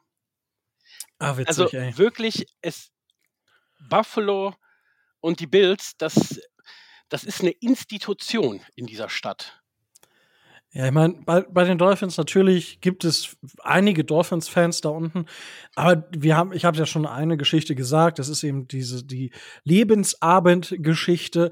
Zum anderen hast du ja aber auch in Miami, du hast ja ganz andere ganz andere Gruppen noch dort. Du hast halt äh, die, die Kubaner oder die, die kubanische Kultur, die dort mhm. noch ihre Geschichten hat. Du hast diese Partykultur, du hast einfach so, so viele unterschiedliche Sachen noch. Du hast dann die, diese Strände, wo auch Fitnessgeschichten ab, äh, abgehalten werden, wo du deine Gyms hast und ah, du hast die Miami ja. Heat, du hast die Florida Panthers, die letztes Jahr in den Finals standen, ebenso wie die Heat eben. Und äh, dann hast du noch die Miami Marlins, das Baseball-Team, ähm, die jetzt nicht so ultimativ krass sind, aber das sind, du, du, der Markt ist ja schon viel, viel ähm, von der Konkurrenz her viel, viel größer. Ähm, und du hast natürlich jetzt noch ähm, hier Miami, Miami, Inter. Mi äh, genau, Inter Miami mit Messi. Und du teilst dir den Markt ja irgendwie. Mhm. Natürlich hast du Sportverrückte, die alles verfolgen, aber die Wahrscheinlichkeit, dass manche Leute kein Football, aber dafür Basketball und oder Eishockey gucken, ist natürlich auch da. Ähm, wobei die Panthers eher Fort Lauderdale sind anstatt Miami. Aber du hast ich, viel, viel mehr, viel, viel mehr verschiedene Kulturen und nochmal verschiedene Subkulturen, die, die in dieser Stadt leben und dadurch einfach ja, und der Tourismus ist, den haben wir jetzt noch gar nicht genannt. Mhm. Der Tourismus allgemein ist natürlich auch nochmal ein riesengroßes Thema. Ja. Den hast du. Ja, ich, ich wollte das, ich habe das soweit, mir ist das klar jetzt damit sozusagen. Ich finde es zwar immer noch nicht schön, aber ich verstehe das. Ähm, ich wollte halt einfach nur die andere Seite mal zeigen, ne, wie unterschiedlich wichtig, und das heißt ja nicht, dass die Dolphins für dich oder egal welchen von den Dolphins-Fans, die uns jetzt zuhören und auch von den Bills-Fans nicht wichtiger ist, ähm, als für mich die Bills sind, aber irgendwie hat die Mannschaft der Buffalo Bills halt in Buffalo einen ganz anderen Stellenwert. Ne, da wird auch schnell mal halt das Rathaus behängt mit Bills fahren und so. Ich glaube, das wird in Miami länger dauern. Ähm, aber ich finde das interessant, auch mal diese Sachen zu beleuchten, was eine Franchise für, für eine Stadt halt auch bedeutet. Ne? Ja, zu, zu 100 Prozent. Und ich meine, die Dolphins sind natürlich glücklich mit, mit ihrem Inhaber oder mit ihrem Besitzer, dass der dort auch sehr, sehr viel macht, einfach für die Dolphins und für die Community allgemein. Und insgesamt, ja, ist es so, dass, dass du halt in Miami sehr, sehr viele andere Dinge hast und das in anderen Städten einfach, einfach anders ist. Du hast in manchen Städten einfach nicht so viel, was du dir anschauen kannst. Und in manchen Städten hast du Sachen, wo du doch viel anschauen kannst, mhm. ähm, wo du aber dann auch eine verrückte Fanbase hast. Ich denke da. Ja, New York. Zum Beispiel, ja. Jets, ne? Also auch Giants, wenn die auch nur einigermaßen halbwegs ansehnlichen Football spielen oder ein attraktiver Gegner da ist, dann ist das da bei denen immer voll. Und das ist das größte NFL-Stadion von der Kapazität her, ne, mit über 80.000. Richtig. Aber äh, eigentlich spielen sie ja in New Jersey. Ne? auch, auch, das, auch das ist korrekt. nee, aber ja, äh, auf jeden Fall eine, eine sehr, sehr spannende spannender Einblick, einfach mal darüber zu sprechen. Und es gibt auch immer diese Bilder, ich denke, wir werden sie von Bills-Fans jetzt auch zu Genüge auf Social-Media-Plattformen sehen, dass, dass man viel Blau äh, Miami Beach sehen wird. Weil das ist auch typisch. Man sieht immer sehr, sehr viele Gegner-Jerseys auch ähm, in Miami Beach, South Beach, wo auch immer man dort schaut, findet man gegnerische Jerseys, einfach weil die Leute das Wochenende, das lange Wochenende, oft auch ein langes Wochenende machen, um dort dann die Sonne zu genießen. Gut, da haben wir das Thema zumindest schon mal so ein bisschen äh, berührt, was zumindest die Fanverteilung angehen kann. Es wird zumindest für die Dolphins leiser sein als gegen die Ravens beim Auswärtsspiel. Das kann man festhalten. Aber es wird auf jeden Fall nicht so leise sein wie bei dem einen oder anderen Heimteam. Ich denke, das können wir schon mal festhalten. Kommen wir zum, zu den Bills. Ähm, und ich meine, David, wir haben uns ja sowieso immer so ein bisschen, gerade wenn die Dolphins gegen äh, die Bills spielen. Und ich meine, Josh Allen spielt jetzt keine schlechte Saison, auch wenn er gefühlt in den letzten Wochen ein bisschen mehr Beifahrer ist als wirklich derjenige, der hauptsächlich hinterm Steuer sitzt. Ja, endlich. endlich haben wir ein Laufspiel. Aber, ah. und ähm, damit muss ich, muss ich jetzt einfach einsteigen. Es gibt tatsächlich inzwischen ein Highlight Reel, wo Josh Allen aus gewissen Situationen mehr versucht rauszuholen. Und damit meine ich nicht, dass er den Ball, äh, seine Arme nochmal ausstreckt, um nochmal ein Jahr mehr zu bekommen, sondern dass Josh Allen offensichtlich eine der Schauspielerschulen äh, besucht, die es vielleicht im Raum Boston und äh, Boston bzw. Buffalo und Umgebung gibt. Ähm, wie, wie nimmt man das? Ich meine, natürlich als Division-Rivale nimmt man das noch ein bisschen krasser wahr. Ich weiß es nur nicht. Ich, ich habe so mein Problem damit, dass Josh Allen so auf dicke Hose macht, ja. Der würde auch eskalieren, wenn man 30, wenn die 30 Punkte zurückliegen und er einen Running Touch oder einen Rushing Touchdown macht, gefühlt. Ja, da mag ich ihm vielleicht gerade zu viel unterstellen. Aber er markiert auf dicke Hose und auf der anderen Seite fühlt es sich so an, wenn er böse angeguckt wird, dass er gleich zu den Refs geht und sagt, hier, also, äh, der hat mich ganz schön böse angeschaut. Also ich kenne dieses Highlight Reel nicht, habe ich nicht gesehen, kannst du mir ja mal schicken. ähm, ich, ich glaube, das ist eine, also ist eine Wahrnehmung, mit der ich überhaupt nicht konfrontiert bin. Mir sagt das auch nicht sozusagen. Ich weiß zwar, wenn du jetzt, also das, was du so en Detail schilderst, kann ich mir zu der einen oder anderen Sache ähm, schon Bilder vorstellen, die ich so im Kopf habe dazu. Es ist aber jetzt in Buffalo überhaupt gar kein Thema. Beschäftigt sich niemand mit. Okay, ja, ich also. Zumindest niemand. Ich bin ja, wie, wie ihr alle, auf Facebook unterwegs und dann ähm, wahrscheinlich werden euch auch Bildseiten vorgeschlagen. Mir werden ständig irgendwelche Miami Dolphins Seiten angezeigt. Und ähm, dann lese ich da natürlich auch mal so, was die so, wenn sie einen Injury po äh, Report posten, den haben die natürlich früher als die Bildseiten das posten sowas habe ich aber auf diesen Seiten, da habe ich ein paar Fotos so gesehen, die AI ähm, äh, erstellt hat. Gibt es natürlich beidseitig, aber ich habe sowas nicht gesehen und mir ist sowas auch überhaupt nicht, dass es irgendwie eine Thematik wäre äh, unter uns Bills-Fans. Ich habe das noch nicht gehört. Alles klar. Ähm, ich, ich glaube, als Dolphins-Fan wäre es, wenn, wenn Tour sowas machen würde und Tour kommt gar nicht in diese Situation, weil er vorher zu Boden geht, äh, weil er Angst hat, sich zu verletzen, ähm, äh, wäre das vermutlich auch weniger ein Thema. Mhm. Ähm, also ich würde da was zu sagen, wenn ich da jetzt so was gesehen hätte und ich das jetzt als Bills-Fan total, also manchmal denke ich auch so, komm halt die Klappe, ne, wenn er beim, beim Referee mäkelt. Ähm, ich habe aber nicht so das Gefühl, dass er deswegen Flaggen bekäme. Aber vielleicht naja, sehe ich das auch zu sehr mit der Fanbrille dann, aber ich, es ist für mich, ich, ich weiß nicht, dass das bei uns irgendwie ein Thema wäre. Ja, äh, ist ja auch, ist ja auch in Ordnung, dass man sich da so ein bisschen foppt. Ich werde auf jeden Fall nach der Aufnahme werde das Video mal zukommen lassen. Ich muss das dann auch noch mal suchen. Aber ja, das äh, war sozusagen mein Einstieg. Und die zweite Frage ist, ähm, ich hatte ja das Vergnügen, mit äh, Jens im RTL NFL Radio zu tun zu haben. Und äh, da ging es tatsächlich auch darum, ob man damit gerechnet hätte, so ich glaube, Kutsche sagte so zur Saisonhälfte, dass es in diesem Spiel um die Krone der AFC East gehen würde. Und meine Antwort war, ja, also ich habe schon damit gerechnet, auch wenn die Bills so eine wirkliche Talfahrt hatten, wo man, oh, schaffen die überhaupt die Playoffs? Und ich meine, wir haben ja schon darüber gesprochen, dass es theoretisch noch möglich ist, dass sie die Playoffs verpassen. Aber diese Angst, wenn ich es so mal beschreiben darf, war ja schon mal deutlich größer. Und meine Antwort, wie gesagt, war so, ne? Also ich habe irgendwie damit gerechnet, weil eben die letzten Spiele der Dolphins noch durchaus schwierig waren und das haben wir gespürt, dass die schwierig sind oder geworden sind. Und äh, wie war es denn so bei dir, so zur Mitte der Saison? Ich meine, ihr hattet das hervorragende Spiel gegen uns, was vermutlich euer bestes Saisonspiel war. Oder das gegen die Cowboys, das mag ich jetzt nicht beurteilen. Die beiden, aber also das war schon beides ähm, auf einem hohen Level, obwohl ich sagen muss am Ende, dass es tatsächlich das Dallas-Spiel war. Das liegt aber einfach daran, weil wenn ich überlege, im Vergleich zum Spiel gegen euch und zum Spiel gegen Dallas, wen wir da in der Defense auf dem Platz hatten. Ne? Wir haben unser mit Tredavious White, unser mit Abstand besten Cornerback verloren. Wir haben Matt Milano verloren. Wir haben DeQuan Jones verloren. Ähm, DeQuan Jones ist ja jetzt zum Glück äh, wieder dabei. Aber das waren Säulen in der Defense. DeQuan Jones ja auch der beste, statistisch zu dem Zeitpunkt der beste Defense Tackle der Liga. Matt Milano, ein wahnsinnig guter Linebacker und Trey White, braucht man nicht drüber reden. Dann hat Brandon Bean halt zum Glück Russell Douglas am, ähm, am letzten Tag geholt von den Packers für einen Spottpreis, wenn man seine Leistung sieht.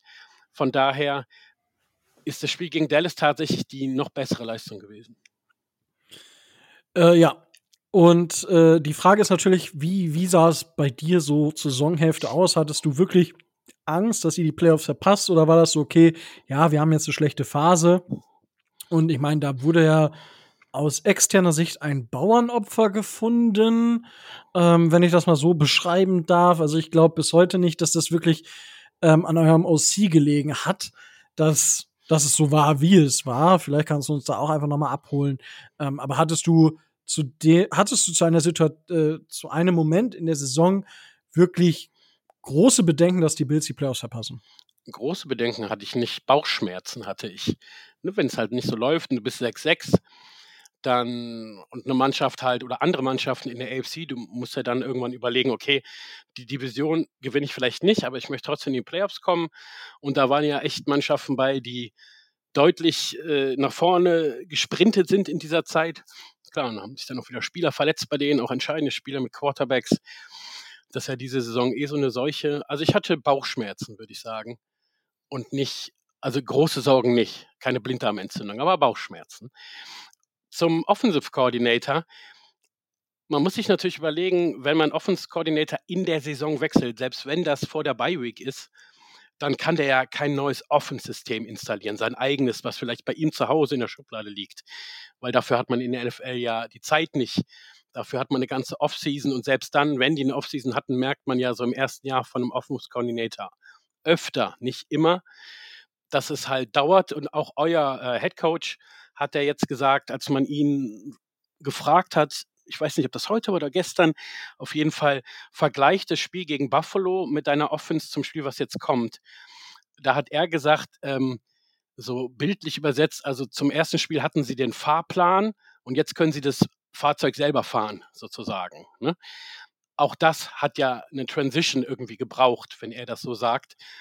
Deswegen wird dieser neue Offensive Coordinator, Joe Brady, das vielleicht ein bisschen angepasst haben. Aber es gibt eklatante Veränderungen, die man in Statistiken sehen kann.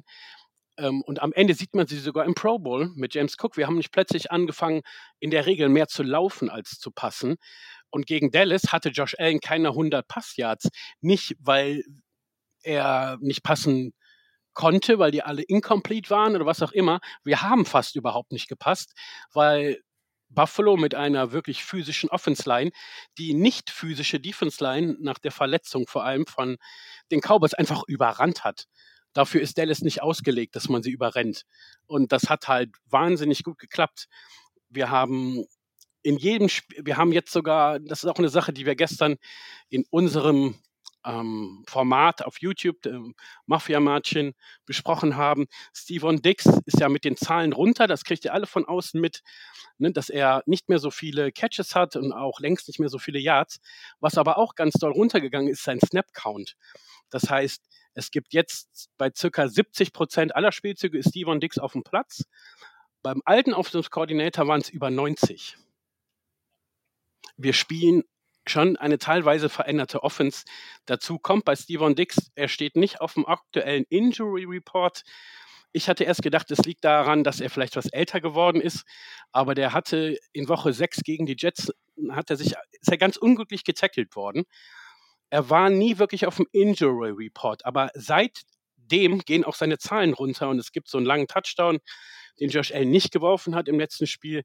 So ein 88 Yard Touchdown gewesen, ungefähr eine 60 Yard Completion, wo er Steven Dix überworfen hat. Und es gibt eine Einstellung, wo man ganz auf der Route von Steven Dix drauf ist und er wird plötzlich während der Route schneller.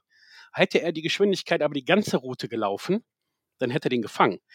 Das ist halt auch eine Incompletion für Josh Allen und die Reporter sagen, ja, hm, Josh Allen hat den überworfen. Hat er nicht. Wenn Steven Dix so laufen würde wie immer, dann ähm, hätte Josh ihn auch getroffen, weil er genau da gewesen wäre.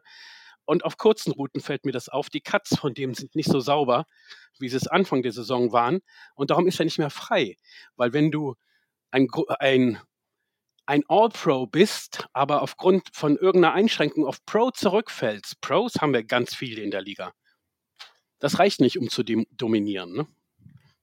Aber unser Offensive Coordinator hat aus meiner Sicht schon ein ganzes Stück da an der Änderung mitzutun, auch wenn es nicht seine Offense vielleicht sein mag, aber es ist einfach das, was er spielt und er hat, das muss man dazu noch sagen, Josh Allen freigelassen. Ne, es gibt wieder designte Runs, es gibt einfach Sachen, weil du hast die Freiheit, Lauf und Josh nutzt das auch.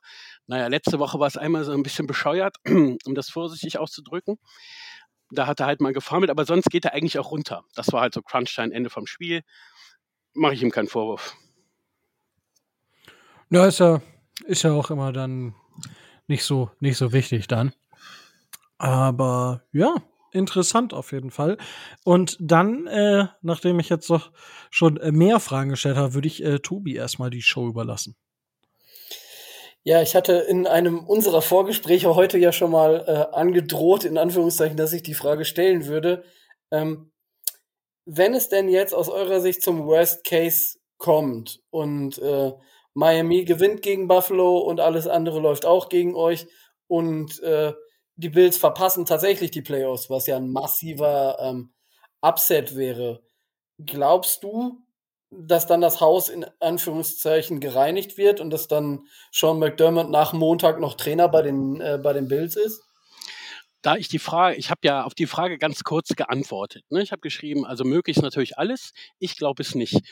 Dadurch, dass du mir das vor ein paar Stunden geschrieben hast, habe ich so heute zwischendurch einfach öfter mal auch drüber nachgedacht, ne? weil mich das auch interessiert hat. Ähm, wo, also ich mag schon McDermott. Ähm, und ich bin zu dem Ergebnis gekommen, dass wenn ich da was zu sagen hätte, ihn nicht entlassen würde, weil Sean McDermott ist der Coach, der das höchste Win-Percentage von allen Bills-Coaches in der Geschichte der Buffalo Bills hat, inklusive Marv Levy, also auch mehr als Marv Levy. Ja, Marv Levy war viermal im Super Bowl. Leider haben wir davon auch keinen gewonnen bisher. Ähm, wir sind mit Sean McDermott, seitdem er bei uns ist, immer in den Play, also ab dem zweiten Jahr, wo er bei uns war, immer in Playoffs gewesen.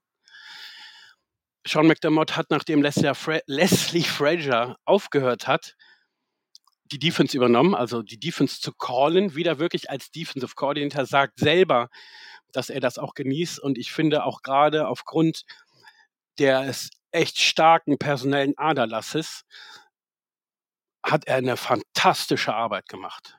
Ganz klar. Wir haben mit keinem Spiel mit mehr als sechs Punkten verloren von unseren jetzt äh, sechs Niederlagen kein Spiel.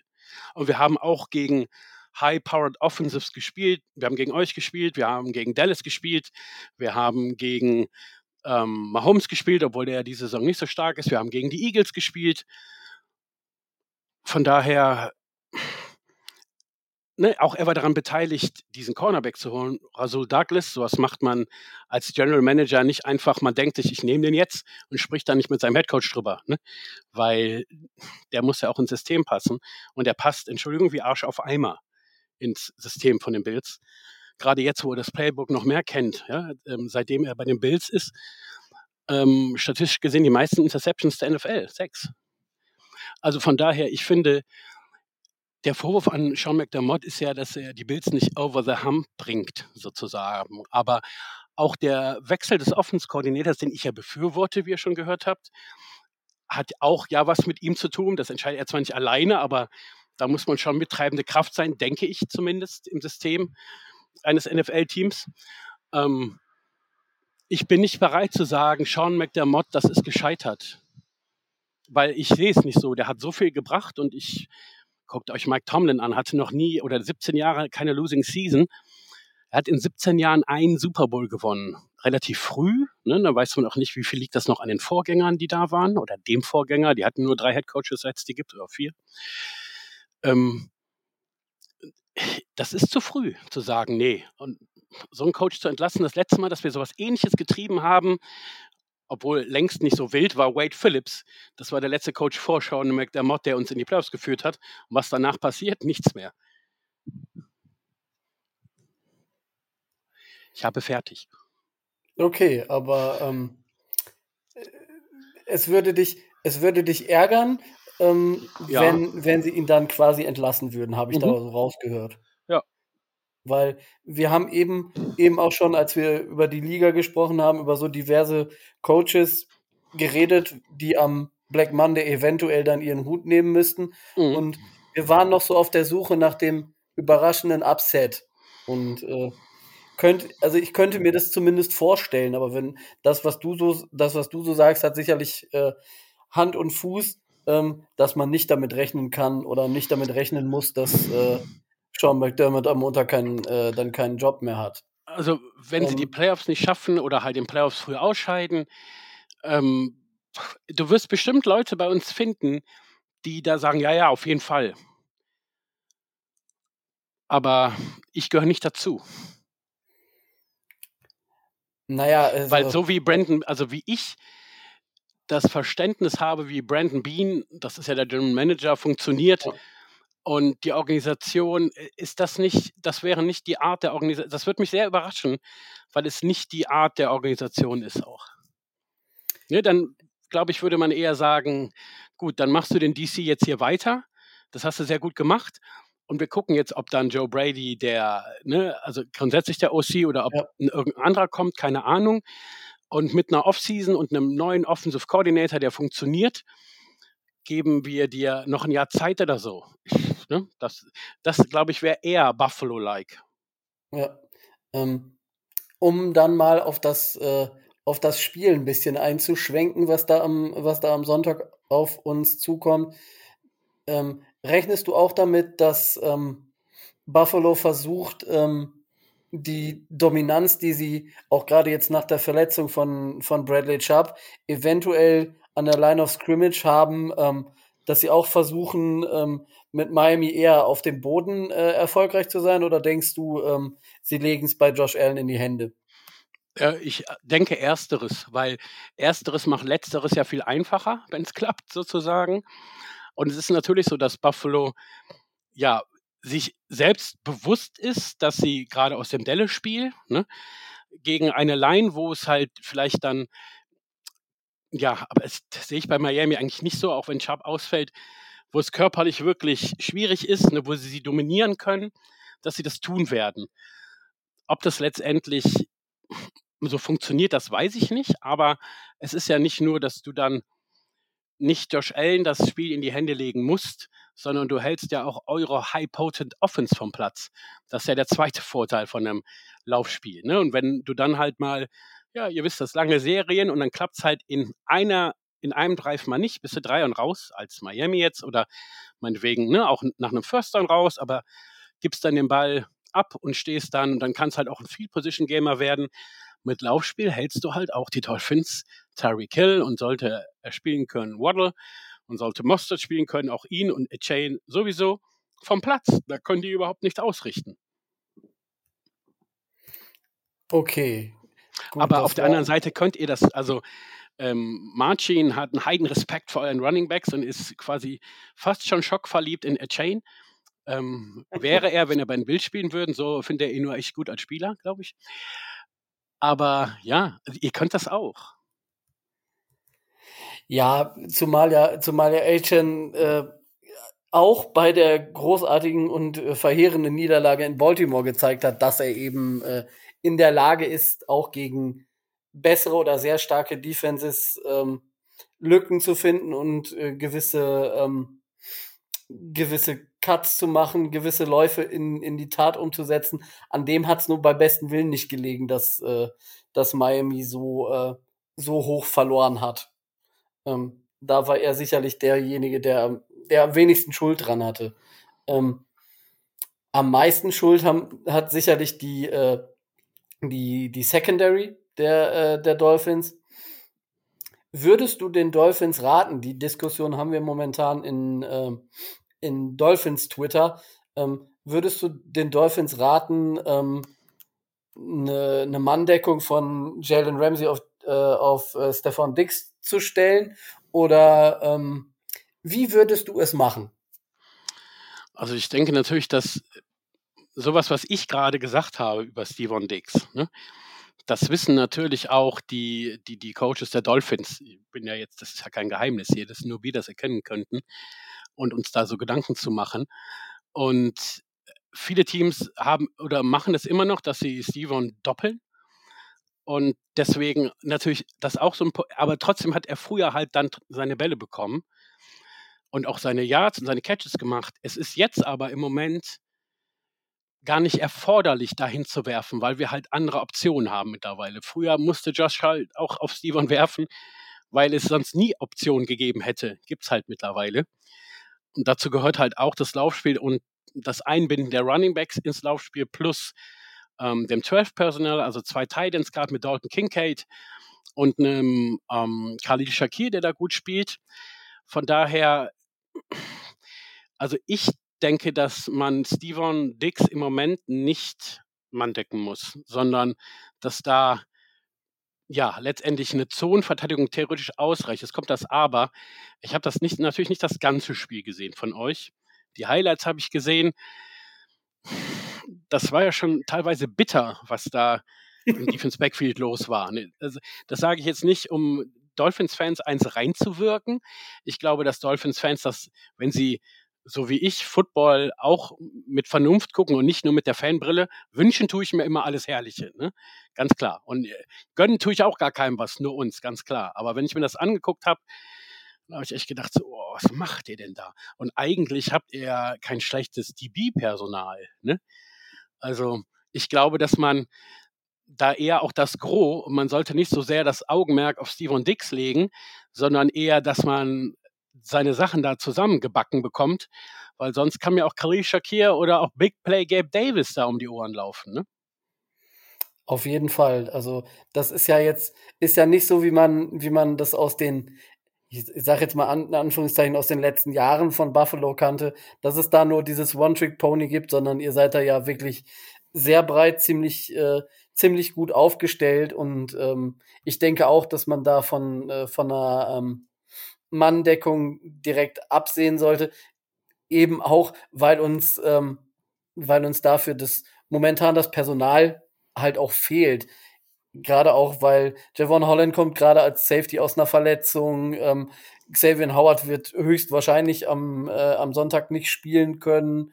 Ähm, und dann hat man halt hinten ähm, nur noch, äh, nur noch Jalen Ramsey und ähm, ja, man es wird spannend zu sehen und es wird spannend äh, auch abzuwarten, inwieweit man das so in den, äh, in den Griff äh, bekommen wird.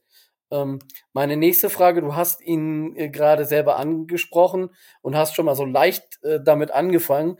Ähm, wie sehr zufrieden bist du denn mit eurem, äh, mit eurem Rookie-Talent? Also ich ärgere mich ja immer noch, ne? als wir unseren großen Draft Day hatten, habe ich zwischen Bijan Robinson und ihm, ich habe ja hochgetradet, und habe gewartet, wenn er davor, wenn Bijan Robinson weg gewesen wäre, hätte Ken Cake gedraftet. Das wäre echt toll gewesen. ähm, ähm, Dalton Kincaid hat die meisten Catches aller Bills Receiver in der Geschichte der Buffalo Bills. Vorher war Eric Moles, sagt vielleicht dem einen oder anderen noch was, der ähm, Rekordhalter. Und er wird noch aus meiner Sicht zu wenig benutzt. Ich glaube, er hat, weiß ich, glaube, irgendwas über 60 Catches oder so. Ähm, hat auch noch mal den einen oder anderen Drop gehabt, aber schon echt ein läuft unheimlich starke Routen und blockt unheimlich gut. Also ich äh, bin seit langem mit einem Erstrunden-Pick wirklich wieder so vollends zufrieden von den Bills. Also du, du erwartest dann, du erwartest dann auch, um die Dolphins-Fans darauf vorzubereiten, dass ihr den sehr stark in der Offense einsetzen werdet am Sonntag. Das muss nicht sein. Das finde ich ja das Schöne, so am, am Joe Brady auch. Wir haben das oft gehabt. Wir haben, man sieht ja irgendwann, erkennt man ja als auch, wenn man sich ein bisschen mit Football beschäftigt hat, so was so der rote Faden in der Offense und in der Defense ist. Wie spielen wir was? Was ist unser Gameplan? Ne? Und wenn wir den einmal hatten, so Anfang der Saison, dann haben wir den durchgezogen. Und da war es leider egal, ob es gut oder schlecht war, sozusagen. Und gegen die Patriots hatten wir in der ersten Halbzeit für, also fürchterliche Offensprobleme, sowohl Lauf als auch Pass, auch wenn wir geführt haben. Lag aber nur daran, weil wir viermal den Ball in der, fast in der Red Zone der Patriots von unserer Defense bekommen haben und die hat auch noch Touchdown gemacht, die Defense. Die Punkte der Patriots, die ersten waren Kick-Off-Return-Touchdown, hat dann auch nicht viel mit unserer Defense zu tun. Aber in der ersten Halbzeit war er überhaupt nicht da. Also natürlich war er da, aber hat keinen Ball gehabt. Und ähm, im ersten Drive, in der zweiten Halbzeit, ein, ein 60-Yard-Completion auf ihn und generell in der zweiten Halbzeit viel mehr eingebunden plötzlich. Sowas habe ich vorher nicht gesehen. Wenn wir da irgendwen nicht eingebunden haben im Spiel, dann kannst du dir äh, wünschen, bis oder konntest du dir wünschen, bis der Arzt kommt, dass sie doch bitte mal die freie Zone hinter den Linebackern vor den Safeties attackieren. Da hätte meine Oma hinstellen können, die hätte das gefangen, wäre halt keiner da gewesen. Ne? Und ja, das haben wir aber geändert. Ne? Von daher, ich kann nicht sagen, ah, auf jeden Fall werdet ihr viel von Dalton Kincaid sehen, wenn nicht der Plan ist, über ihn zu spielen, erstmal primär, sondern anderer, dann erstmal nicht. Ich glaube, ihr werdet sehr viel direkt von Delvin Cook sehen. Nummer vier. Ne? Auch äh, eine unserer beiden Pro Bowler, weil ich ehrlich gesagt einen Witz finde, einen Mahomes in Pro Bowl zu checken und Josh Allen nicht. Aber ich entscheide das nicht. Von daher, also ich, ich durfte ja auch einmal wählen. Ich habe dafür Josh Allen gestimmt und tatsächlich auch für Tour ähm, und für so ein paar andere, äh, für so ein Hill, ein Waddle gehören halt ein Pro Bowl Klick drauf, ganz klar. Ne? Aber auch auf ein Steven Dix. Aber also das ist, finde ich, einen schlechten Witz. Aber es ist mir auch egal, weil letztendlich das wahre Leben zählt und das wahre Leben geht am Sonntag weiter. Ja, das hatten wir im, äh, in, der, in der Review und im Vorgespräch schon. Da sind wir in den News auf die, äh, auf die Pro Bowl-Diskussion und auf das, was wir vom Pro Bowl halten, auch schon äh, eingegangen. Jetzt nicht direkt auf, ähm, auf äh, Patrick Mahomes, aber äh, naja, da ist halt auch viel viel Name, ne? Ja, also ähm, ja. ich, ich finde, für Delvin Cook freut mich das voll. Ich meine, ist ja auch mit äh, Top 3 Rushing in der NFL. Ähm, wir haben jetzt auch das erste Mal seit ewig und drei Tagen, seit CJ Spiller und Stevie Johnson, ein 1000 Yard Rusher und ein 1000 Yard Receiver. Und CJ Spiller ist auch schon was her. Ne? Von daher, ähm, was soll ich mich da beschweren? Und ja, also ich denke, ihr werdet Delvin Cook sehen und ähm, Buffalo ist ja eine der ganz wenigen Teams, ich glaube, es gibt nur noch ein anderes Team in der NFL, die einfach jedes Spiel mit derselben Starting O-Line auf dem Platz fahren. Und das ist, du merkst das halt, ne, in, in dieser Phase der Saison, die sind so abgestimmt, das ist schon echt eine super Sache. Ähm, die, für mich ist unser, tatsächlich unser um, Offense Rookie of the Year ist nicht Dalton Kincaid für mich, sondern ist unser rechte Guard, Osiris Torrance. Wahnsinn. Der, der, Typ ist Rookie und du merkst es nicht in der Line.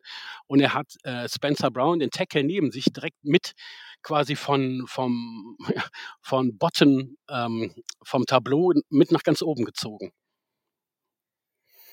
Ja, das wäre, das wäre auch eine meiner Fragen zu eurer Offense gewesen.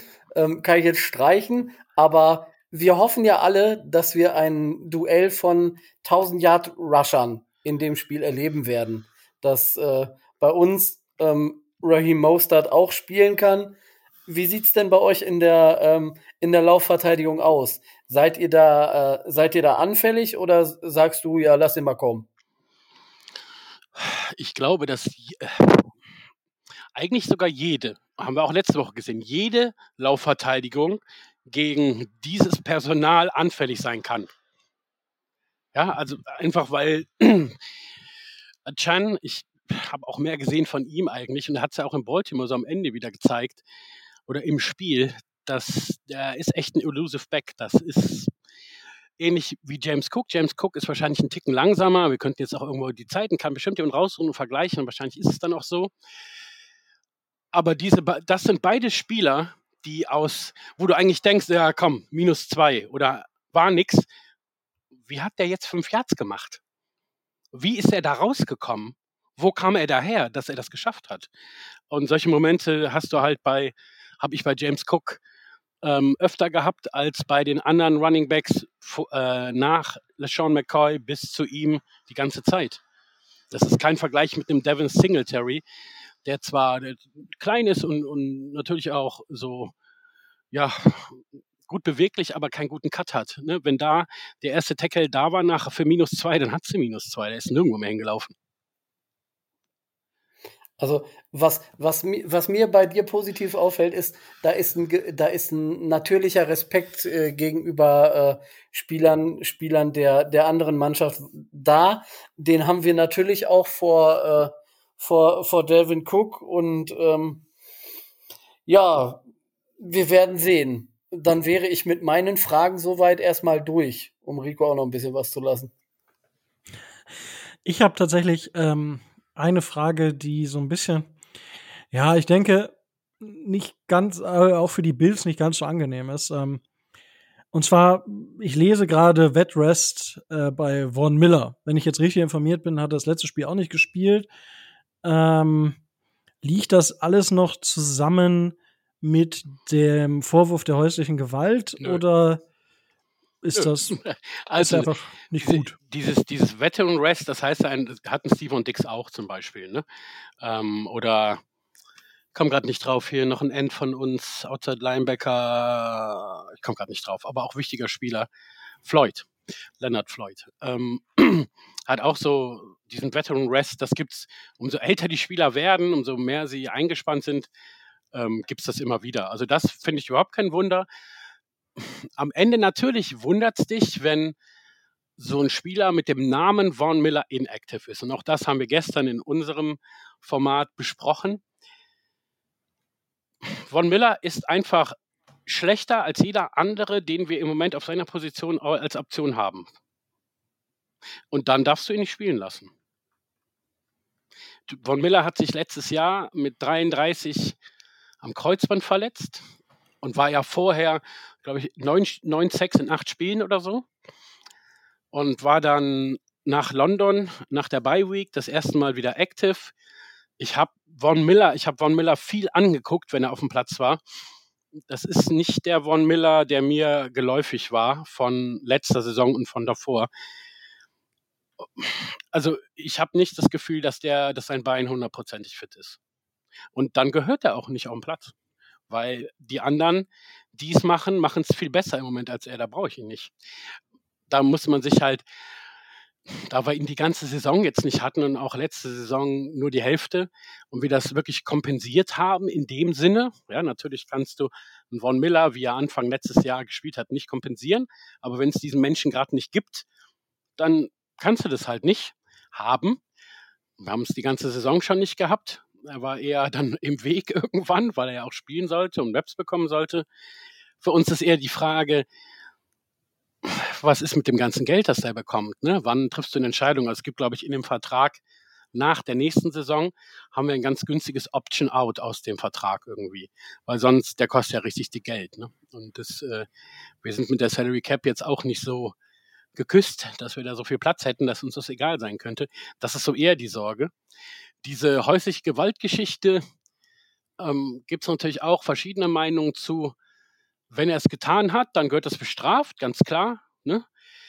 Wir hatten das letzte Saison in der Offseason, da gab es ja auch diesen Vorwurf gegen den Panther, den wir gedraftet haben. Was am Ende bei rausgekommen? Der Typ ist komplett unschuldig und seine NFL-Karriere ist Geschichte. Also vielleicht nicht zu voreilig sein. Ich weiß dazu, ich war nicht dabei. Klar habe ich so ein bisschen was gelesen, aber was weiß ich, was stimmt? Ich kann es nicht sagen.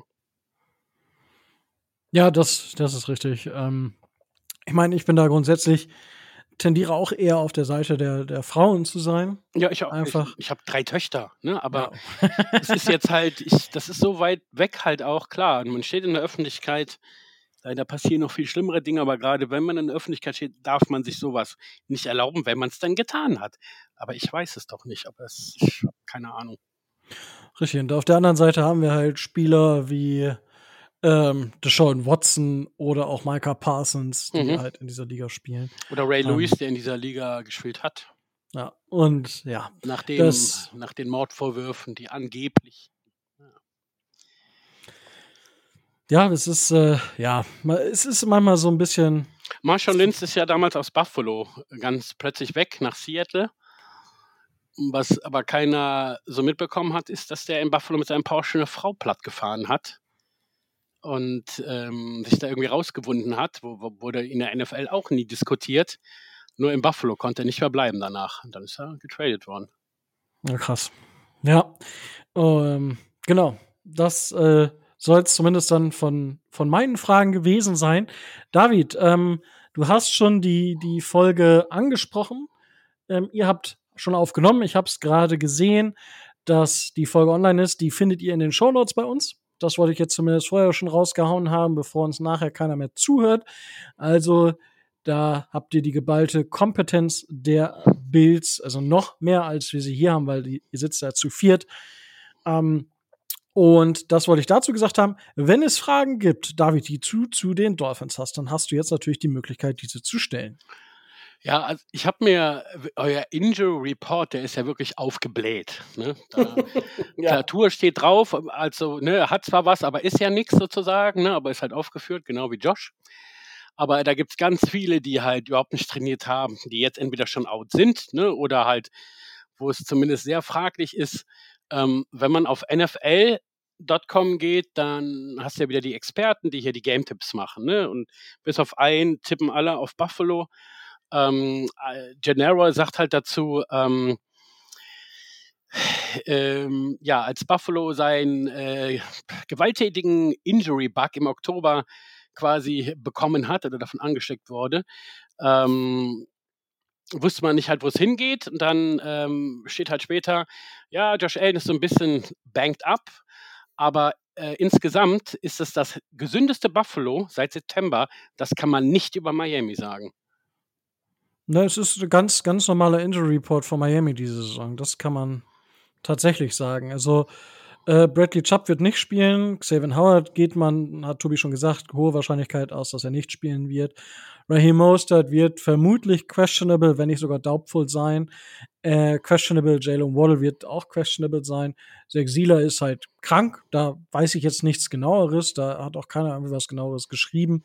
Terran Armstead wird spielen.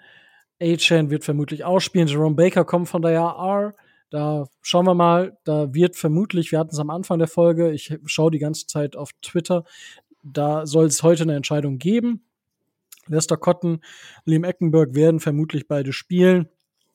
Tyreek, ja, hat halt immer noch Knöchel so ein bisschen, aber vermutlich, äh, da ist auch wegen dem Hausbrand einfach nicht beim Training oder halt. Ja, das ist übrigens, wo du vorhin sagtest, mit Josh Allen so ein bisschen schmunzeln und so, ne? Äh, weißt du, was das erste war, was gestern kam dann so auf den Bilds-Kanälen dazu? Äh, das war bestimmt wieder, das war eine, eine neue Frau, die er geschwängert hat, während er mit einer anderen verheiratet ist. Das ist ja echt brutal. Ne? Hat er irgendwie sieben Kinder mit vier Frauen oder so? Ja. Wer? Tariq Hill. Der hat da jetzt auch wieder, ist, hat ein Kind geboren, während eine andere von ihm schwanger ist. Das ist, okay. eher die, das ist eher die Xavier Howard-Geschichte. Der soll vier gleichzeitig geschwängert haben. Ja, bei Tyreek Hill war das irgendwie auch. Ja, irgendwie bei, vor zwei bei, Wochen oder so. Ja, bei Tyreek Hill zu dem Thema ähm, habe ich eben auch auf Twitter gelesen. Ähm, übrigens, ähm, Auslöser des, des Brandes ein Kind, was mit einem Zigarettenanzünder gespielt hat. Und dann hm. ist die Bude wohl angefangen zu brennen. Mhm. Mhm. Ja, wenn es eins von seinen Kindern passiert. War, passiert. Ich weiß nicht, also ich habe vier Kinder. Von meinen Kindern hatte keines einen äh, Zigarettenanzünder zum Spielen zu Hause. Gut, aber in den, USA musst du halt, in den USA musst du aber auch sagen, dass nur ein Zigarettenanzünder ist dann schon mal ein Fortschritt. Mm, bestimmt. ähm, aber ja, also ich, du bei Tariq bin ich tatsächlich, was die Anzahl der Kinder so angeht, kann ich, kann ich tatsächlich nicht sagen. Da bist du dann tatsächlich besser informiert als ich. Das, das sind so Sachen, die werden dann, genau wie diese Josh-Geschichte, eher außerhalb der Franchise getragen, weil sie da eher so sind, so guck mal da, äh, ne? Ja. Und innerhalb ist das überhaupt gar kein Thema, weil, weil das überhaupt nicht interessant ist. Aber du hast ja vorhin davon gesprochen, das wollte ich nämlich noch einwerfen, dass die Bills ja fünf O-Liner haben, die über 1000 Snaps haben. Die andere Person, die über 1000 Snaps bei euch hat, ist euer Quarterback. Die Dolphins sind das Team mit den zweitmeisten verschiedenen Kombinationen ähm, an O-Line dieses Jahr. Da sind nur die Jets noch krasser, ähm, weil die ja noch mehr Kombinationen hatten. Und man sieht es auch. Ich meine, es stehen ja Cotton, Eckenberg, Hunt und Jackson auf dem Injury und Terran Armstead auf dem Injury Report. Also ja, bis auf äh, Robert Hunt haben die alle gespielt am Wochenende und das zeigt einfach dieses riesen Problem bei den Dolphins dieses Jahr. Die schaffen es nicht, gesund zu sein. Und die Dolphins haben schon einen sehr konservativen Weg gewählt dieses Jahr mit ihren Verletzten. Und da, äh, es, es ist einfach nervig. Es, es tut weh, wenn man da drauf schaut, weil du denkst ja so, okay, krass, was, also, was soll dieses Footballteam noch alles überstehen, damit es einfach mal vernünftig Football spielen darf, beziehungsweise mit dem Personal spielen darf, was zumindest einigermaßen der ersten Garde entspricht und nicht mit so vielen, mit so vielen Backups im Vergleich zu anderen Teams, weil Verletzungen passieren. Ich will das jetzt auch nicht höher hängen, als es ist, weil jedes Team hat Verletzungen und ich will nicht über darüber sagen, dass die Dolphins wegen Verletzungen zurückgehalten werden. Ich glaube aber, dass die Dolphins ein größeres Wort quasi um die AFC, um die große AFC-Krone mitgesprochen hätten, wenn sie gesünder geblieben wären. Aber du weißt ja nicht, wie, wie, gut wären andere Teams geworden, wenn sich da nicht Leute verletzt hätten. Ne? Richtig, Aber ich weiß, richtig. was du meinst. Also es geht ja auch darum, ne, wenn es jetzt so eine Positionsgruppe wie die O-Line, klar, wenn da einer ausfällt, gut. Wenn da zwei ausfallen, hm. Aber wenn du da jede, jede Woche quasi eine andere Starting Five auf dem Platz hast, dann ist das weder hm noch hm, hm, dann ist das scheiße. Und das merkt man halt dann, weil die Leute, die dann fehlen, sind ja auch die eigentlich prognostizierten Starter. Klar, findest du dann mal irgendwo und irgendwann immer mal wieder so ein Edelstein dadurch, aber du findest da keine vier von. Richtig. Und dementsprechend, ja, ist das, ist das bitter, aber das kurz zum, kurz zum Injury Report ähm, der Miami Dolphins. Ja, meine zweite Frage, ähm, ist es ja im Gegensatz zu früher so, lieber Hörer da draußen, dass ich vorher nicht dabei bin. Ich werde dann quasi, wenn ich dran bin, dazugeholt. Ich glaube, das darf man sagen, ne? wenn nicht, muss es rausschneiden. Nö, das, das, das, das machen, sagen wir auch äh, äh immer so. Ähm, früher ne, war ich ja öfter auch dann schon mit dabei, war dann halt meistens erstmal ruhig sozusagen, ne, habe mir das angehört. Ähm, wie seht ihr das denn, wenn euch sozusagen vorgeworfen wird, ja, ihr habt zwar jetzt äh, die ganzen Siege, aber kaum was gegen andere gute Teams. Ne? Also ihr habt gegen Dallas gewonnen und das war es schon fast eigentlich mit Mannschaften mit einem Winning Record, oder? Das war's schon, ja. Ja. Ne, Tobi, das ist so eine Frage für dich. Ja, Tobi, dann hau mal raus.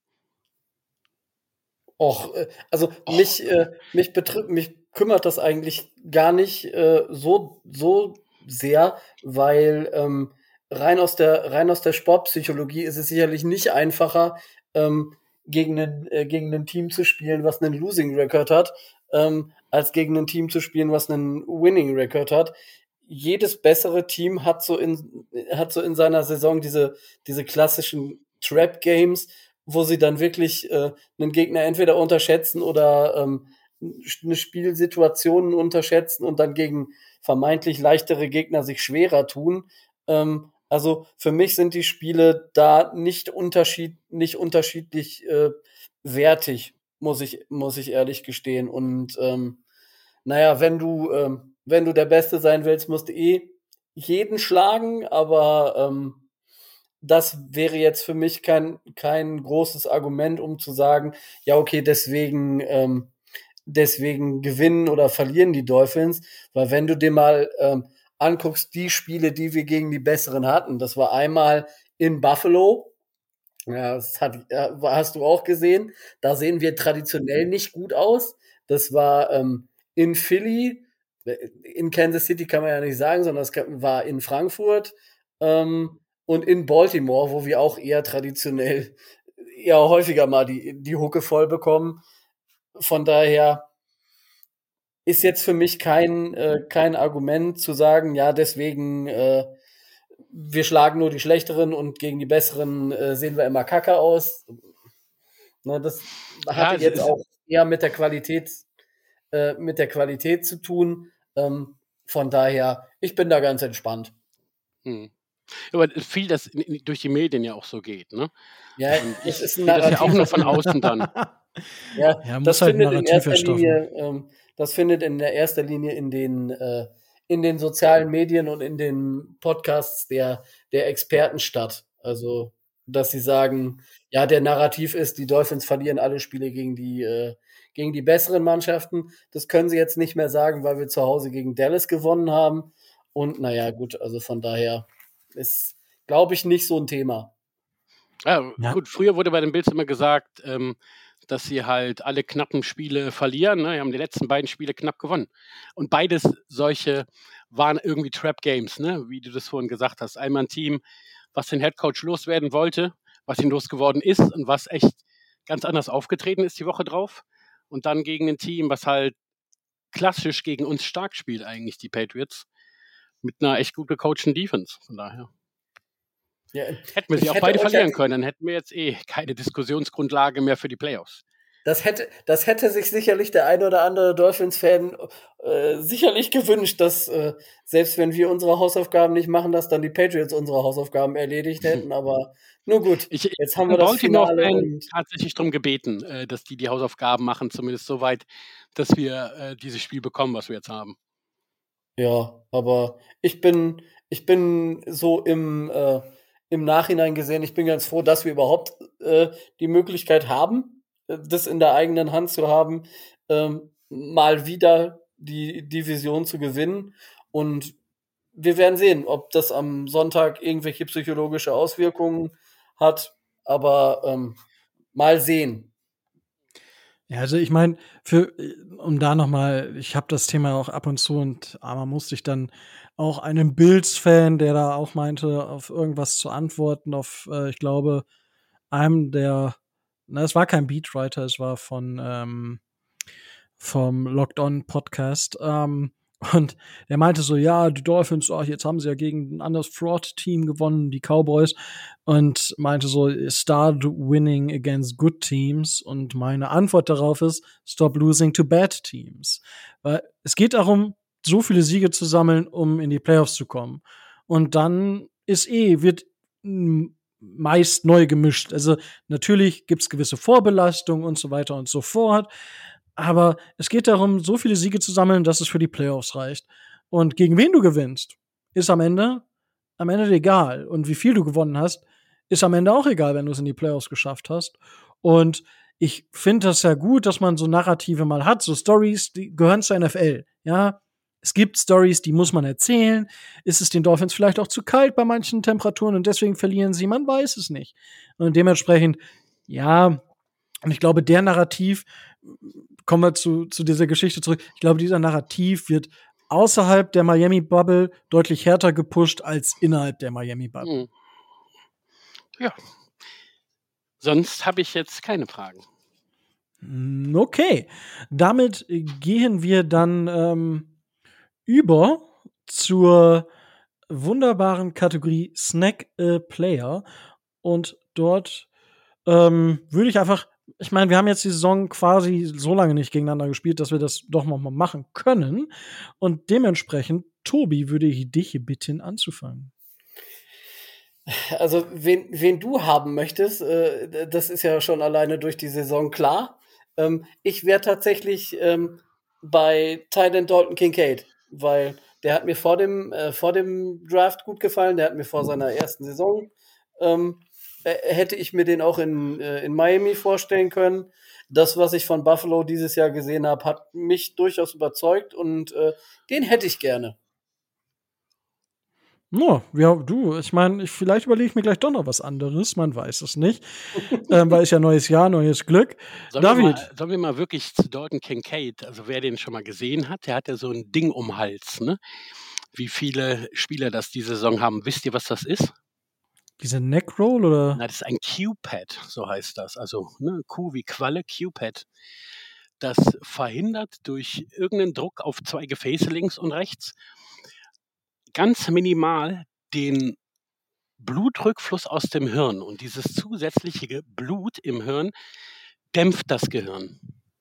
Dass es dadurch unwahrscheinlicher oder unanfälliger für Gehirnerschütterungen macht.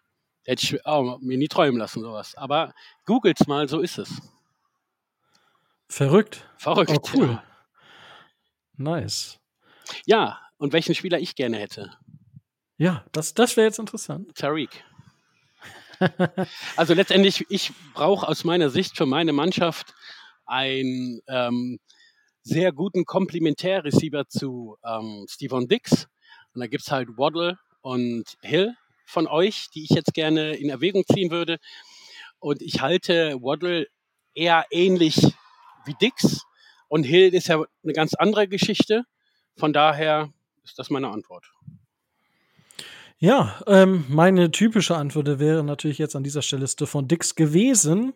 Soll ich ihn denn nehmen? Ich weiß es noch nicht. Ich nehme mal so ein bisschen mit auf die. Man könnte über Josh Allen natürlich diskutieren, gar keine Frage. Ähm, alleine das, was Mike McDaniel mit Josh Allen anstellen könnte, wäre natürlich noch mal wahrscheinlich eine Stufe höher als das, was bei den Bills passiert, ohne da irgendwen jetzt zu nahe zu treten. Aber ich halte Mike McDaniel einfach da noch mal für ein bisschen offensiv noch ein bisschen besser als das, was bei den Bills dort ähm, herumläuft. Auf der defensive Seite könnte ich natürlich sagen, okay, ich könnte mir überlegen, ob ich nicht Taron Johnson oder Rasul Douglas mir nehme oder vielleicht sogar ähm, Christian Benford, ja, also die ja alle drei irgendwie nicht absolut schlecht spielen, meiner Meinung nach, zum Teil sogar richtig, richtig gute Spieler haben und dort als Trio äh, die, die äh, Cornerback-Seiten ähm, abschließen. Und äh, die, damit würde ich die ähm, vielleicht auch nehmen. Also es ist gar nicht so einfach, welche Spieler ich mir jetzt hier nehme. Aber ich glaube tatsächlich, ich bleibe bei Stefan Dix. Und da jeder Spieler, wollte ich jetzt schon sagen, da jeder den äh, Spieler oder einen Spieler des Gegnersteams gesnackt hat, gehen wir in das Tippen des Spreads. Ähm, grundsätzlich dazu, ich, wir haben schon gesagt, das Spiel läuft um 2.20 Uhr in der Nacht von Sonntag auf Montag. Es wird auf dem Game Pass via Saison laufen. Es wird vermutlich auch auf Saison laufen. So, und dementsprechend. Saison? The Zone. The Zone. The Zone. Ja, ähm, einer dieser Vereine, die unmenschlich viel Geld von einem verlangen, dafür, dass man dort Sport gucken kann. Aber das soll eine andere Diskussion sein. Die Dolphins sind drei Punkte Underdog. Also, das heißt nichts anderes, als dass die Bills drei Punkte Favorit sind gegen die Dolphins. Und das Over-Under liegt aktuell bei 49,5 Punkten. Also es ist schon ordentlich. Und dann würde ich sagen, Tobias, du darfst zuerst Spread und wird das Over-Under von 49,5 Punkten erreicht. Ich muss ja jetzt so tippen und muss mir das so schön reden, dass die Dolphins irgendwie gewinnen. Und ich denke, die Dolphins haben größere Chancen, wenn das Spiel unter 49 Punkten bleibt und es wird ein ganz, ganz, ganz, ganz, ganz, ganz enges Ding. Ich gehe mit einem Spread von zwei. Ja, aber das und Over oder Under? Under. Ähm, under. Das hatte ich schon gesagt. Ah, okay, jetzt hat, war ich kurz. Ich sag, hä? Aber ich gut. hab's verstanden. Ja, ich, ich bin manchmal habe ich äh, vielleicht, ich höre dann gewisse Sachen schon. Tobi, ich verstehe dich. das, ist, das ist sehr schön. Das ist sehr schön. Gut, ähm, Und äh, wenn du ihn schon verstehst, David, dann darfst du jetzt natürlich auch gerne sagen, wie du glaubst, wie der Spread aussehen wird und ob das Over oder das Under erreicht wird. Ja, das ist relativ einfach, weil wir natürlich gestern in unserem Format auch Tipps abgegeben haben. Von daher Over plus 10, 34, 24. Ui, ja, das, Ne, das da ist ich das von gestern hatte, ändere ich das jetzt nicht heute ab. Ja, Da hätte ist sich doch, Josh Allen verletzen müssen, dann hätte ich was geändert. er ist ja leicht verletzt, aber Ja, Tour ist auch leicht verletzt. Josh Allen hat gemerkt, dass er menschlich ist, hat einen kleinen Stinger, hat er auf seinen Nacken gezeigt, es tat nichts. nee, der der äh, der ähm, der Mittelfinger der Wurfhand. Ja, auch. Da hat Ja, auch was am. Ja. Aber gut, ähm, let James Cook. Dann ja, brauchst du keine Wurfhand. wow, äh, Das ist bei wir. uns so, so ganz, let James Cook ist bei uns ganz, ganz, wird ganz, wurde schon vor dem Koordinatorwechsel ganz oft gesagt. Let James Cook. Ja, lieben wir. So, dann äh, hängt es, ja, ich bleibe tatsächlich bei meiner Prediction von vor der Saison. Ich kann, ich bin da so gut gefahren diese Saison mit. Auch letzte Woche hat mich das nicht im Stich gelassen, dass ich auf die Ravens getippt habe.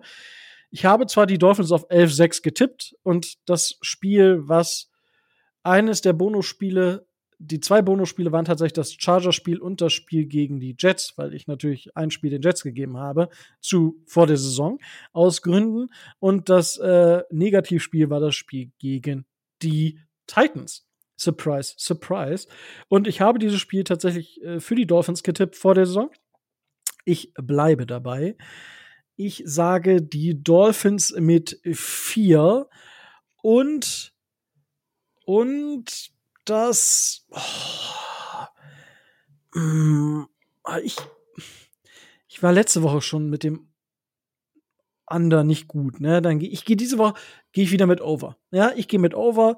Dolphins gewinnen mit vier und über fünf, also 50 oder mehr Punkte werden erreicht und ja, endlich äh, soll die AFC East wieder an die Dolphins gehen. Ach, endlich, wenn wir den ganzen 70er, 80er da sagen. Seid still. Hä? Ja, äh, da wart ihr doch Abonnementsmeister in der Ja, Afrika East. ach so, ja, in den in den 70ern oder so, die 20 Jahre vor meiner Geburt so. Ja, ja.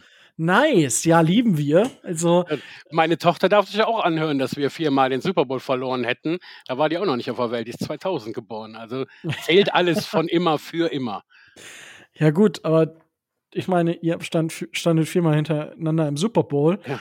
Äh, Das können aber nur die wenigsten sagen oder sehen, ne, dass das eigentlich auch eine Leistung ist.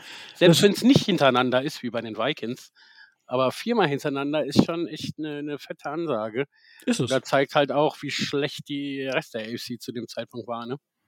Ja, wobei das, das mag ich gar nicht mal so sagen. Ich glaube einfach, dass wenn du so einen Lauf hast und dann zweimal dann du halt nicht die stärkere Division hast, und ich meine, das war ja auch das Glück der Patriots, machen wir uns nichts vor, Mhm. über eine Zeit lang. Das ist das total, total legitim, dass sowas passiert. Und wenn du halt deinen Quarterback oder zur damaligen Zeit dein, weiß ich nicht, was gefunden hast, Quarterback, Receiver, Running Back. Also in der Offense äh, Jim Kelly, Josh Allen, Andre Reed, Steven Dix und James Cook, Sermon Thomas. Ja, läuft, läuft. Wir haben aber noch keinen Bruce Smith. Ja. Ja, schauen wir mal, ob das noch was wird. Aber ähm, damit haben wir auf jeden Fall die Tipps durch und ähm, ich, ich hoffe einfach, dass es ein richtig, richtig cooles Spiel wird und dass sich keiner verletzt und am Ende das Team, was äh, am besten gespielt hat, als Sieger vom Platz geht, egal wer es am Ende sein mag. Das finde ich übrigens ganz wichtig. Ne? Ähm, egal jetzt in welche Richtung. Das Spiel, das Team, was am besten gespielt hat und nicht das Team, was bei den Referee Calls mehr Glück hatte. ja, Das ist ähm, mir echt wichtig. Also ne, möge bitte einfach der Bessere gewinnen und nicht der Glücklichere. Ja, das ist ja sowieso- Tatsächlich, also ne, das soll jetzt kein Mimimi sein, aber es ist halt so, dass diese Crew, die ihr habt oder die wir gezogen haben, das wird ja irgendwie gelost oder so, ist die Crew, die in der Saison die meisten Flaggen an Auswärtsteams verteilt hat. Ich hoffe einfach, dass es einfach nur gerecht ist. Alles andere ist mir völlig egal. Wenn ich eine Flagge verdient habe, dann nehme ich die ja auch. Ne? Ja, ich meine, es ist ja auch mal, und da muss ich, ich, ich breche ja gerne mal eine Lanze für Schiedsrichter im, im Podcast zumindest. Ähm, auf Twitter ist das manchmal nicht so der Fall, da rege ich mich dann eher drüber auf. Aber ich war ja selber sehr, sehr lange Fußballschiedsrichter. Also dafür, dass ich erst Anfang 30 bin und jetzt schon seit vier, fünf Jahren kein, seit fünf Jahren kein Schiedsrichter mehr, ähm, war ich davor aber 15 Jahre oder so Schiedsrichter. Und dass du mal einen Call falsch hast, na, das ist vollkommen okay. Egal. Aber das, Ich was. die Tendenzen und zwar ganz eindeutig in manchen Spielen. ne? Ja, das, das, das vielleicht gar nicht mal, aber es war, ich fand es allgemein die Qualität der, der Crews grundsätzlich war die Saison schwach und da lasse ich moment, äh, dafür fehlt mir der Überblick, als dass ich genau sagen könnte, welche Crew war vielleicht nicht so schwach. Das, was diese Saison zum Teil da abgegangen ist, das ist ein bisschen wild und da muss sich die NFL äh, Gedanken machen in der Offseason, weil das Officiating muss wieder besser werden. Also ne, für die, die vielleicht nicht so viel davon oder sich damit beschäftigt haben, es gibt sieben Schiedsrichter auf dem Platz. Es ist nicht so, dass da ein, zwei, drei Leute dieses Ganze durcheinander und jeder hat bestimmte Sachen, für die er zuständig ist. Ne? Ein, ein, der Whitehead, also der, der die Calls gibt, der guckt halt in die Box auf den Quarterback zum Beispiel ne? und nicht, was hinten passiert, weil das dafür ist es zu groß.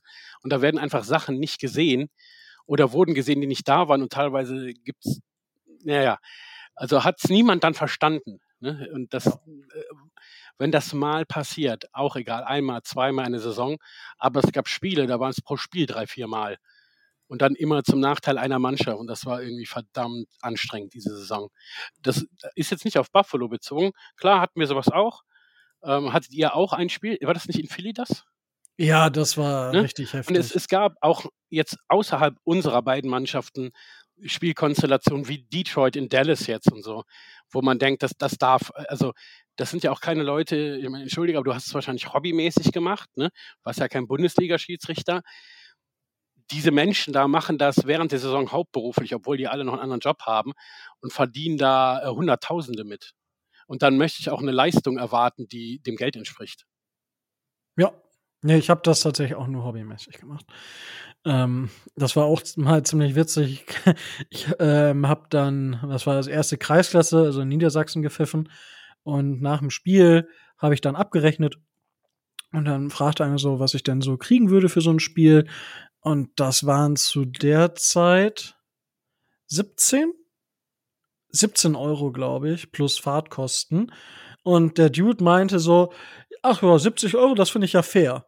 Und ich gucke ihn an, 17, nicht 70.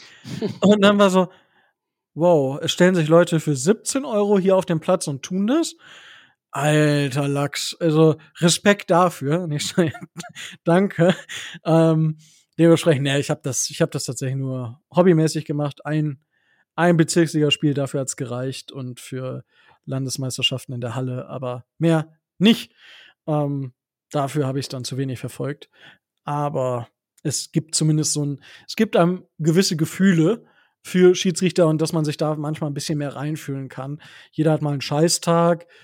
Die Scheißtage waren aber zu häufig dieses Jahr. Und, ähm, Also auch noch, ich glaube, damit können wir dann abschließend eine kleine Anekdote aus meiner Coaching-Historie. Wir haben in Aachen gespielt.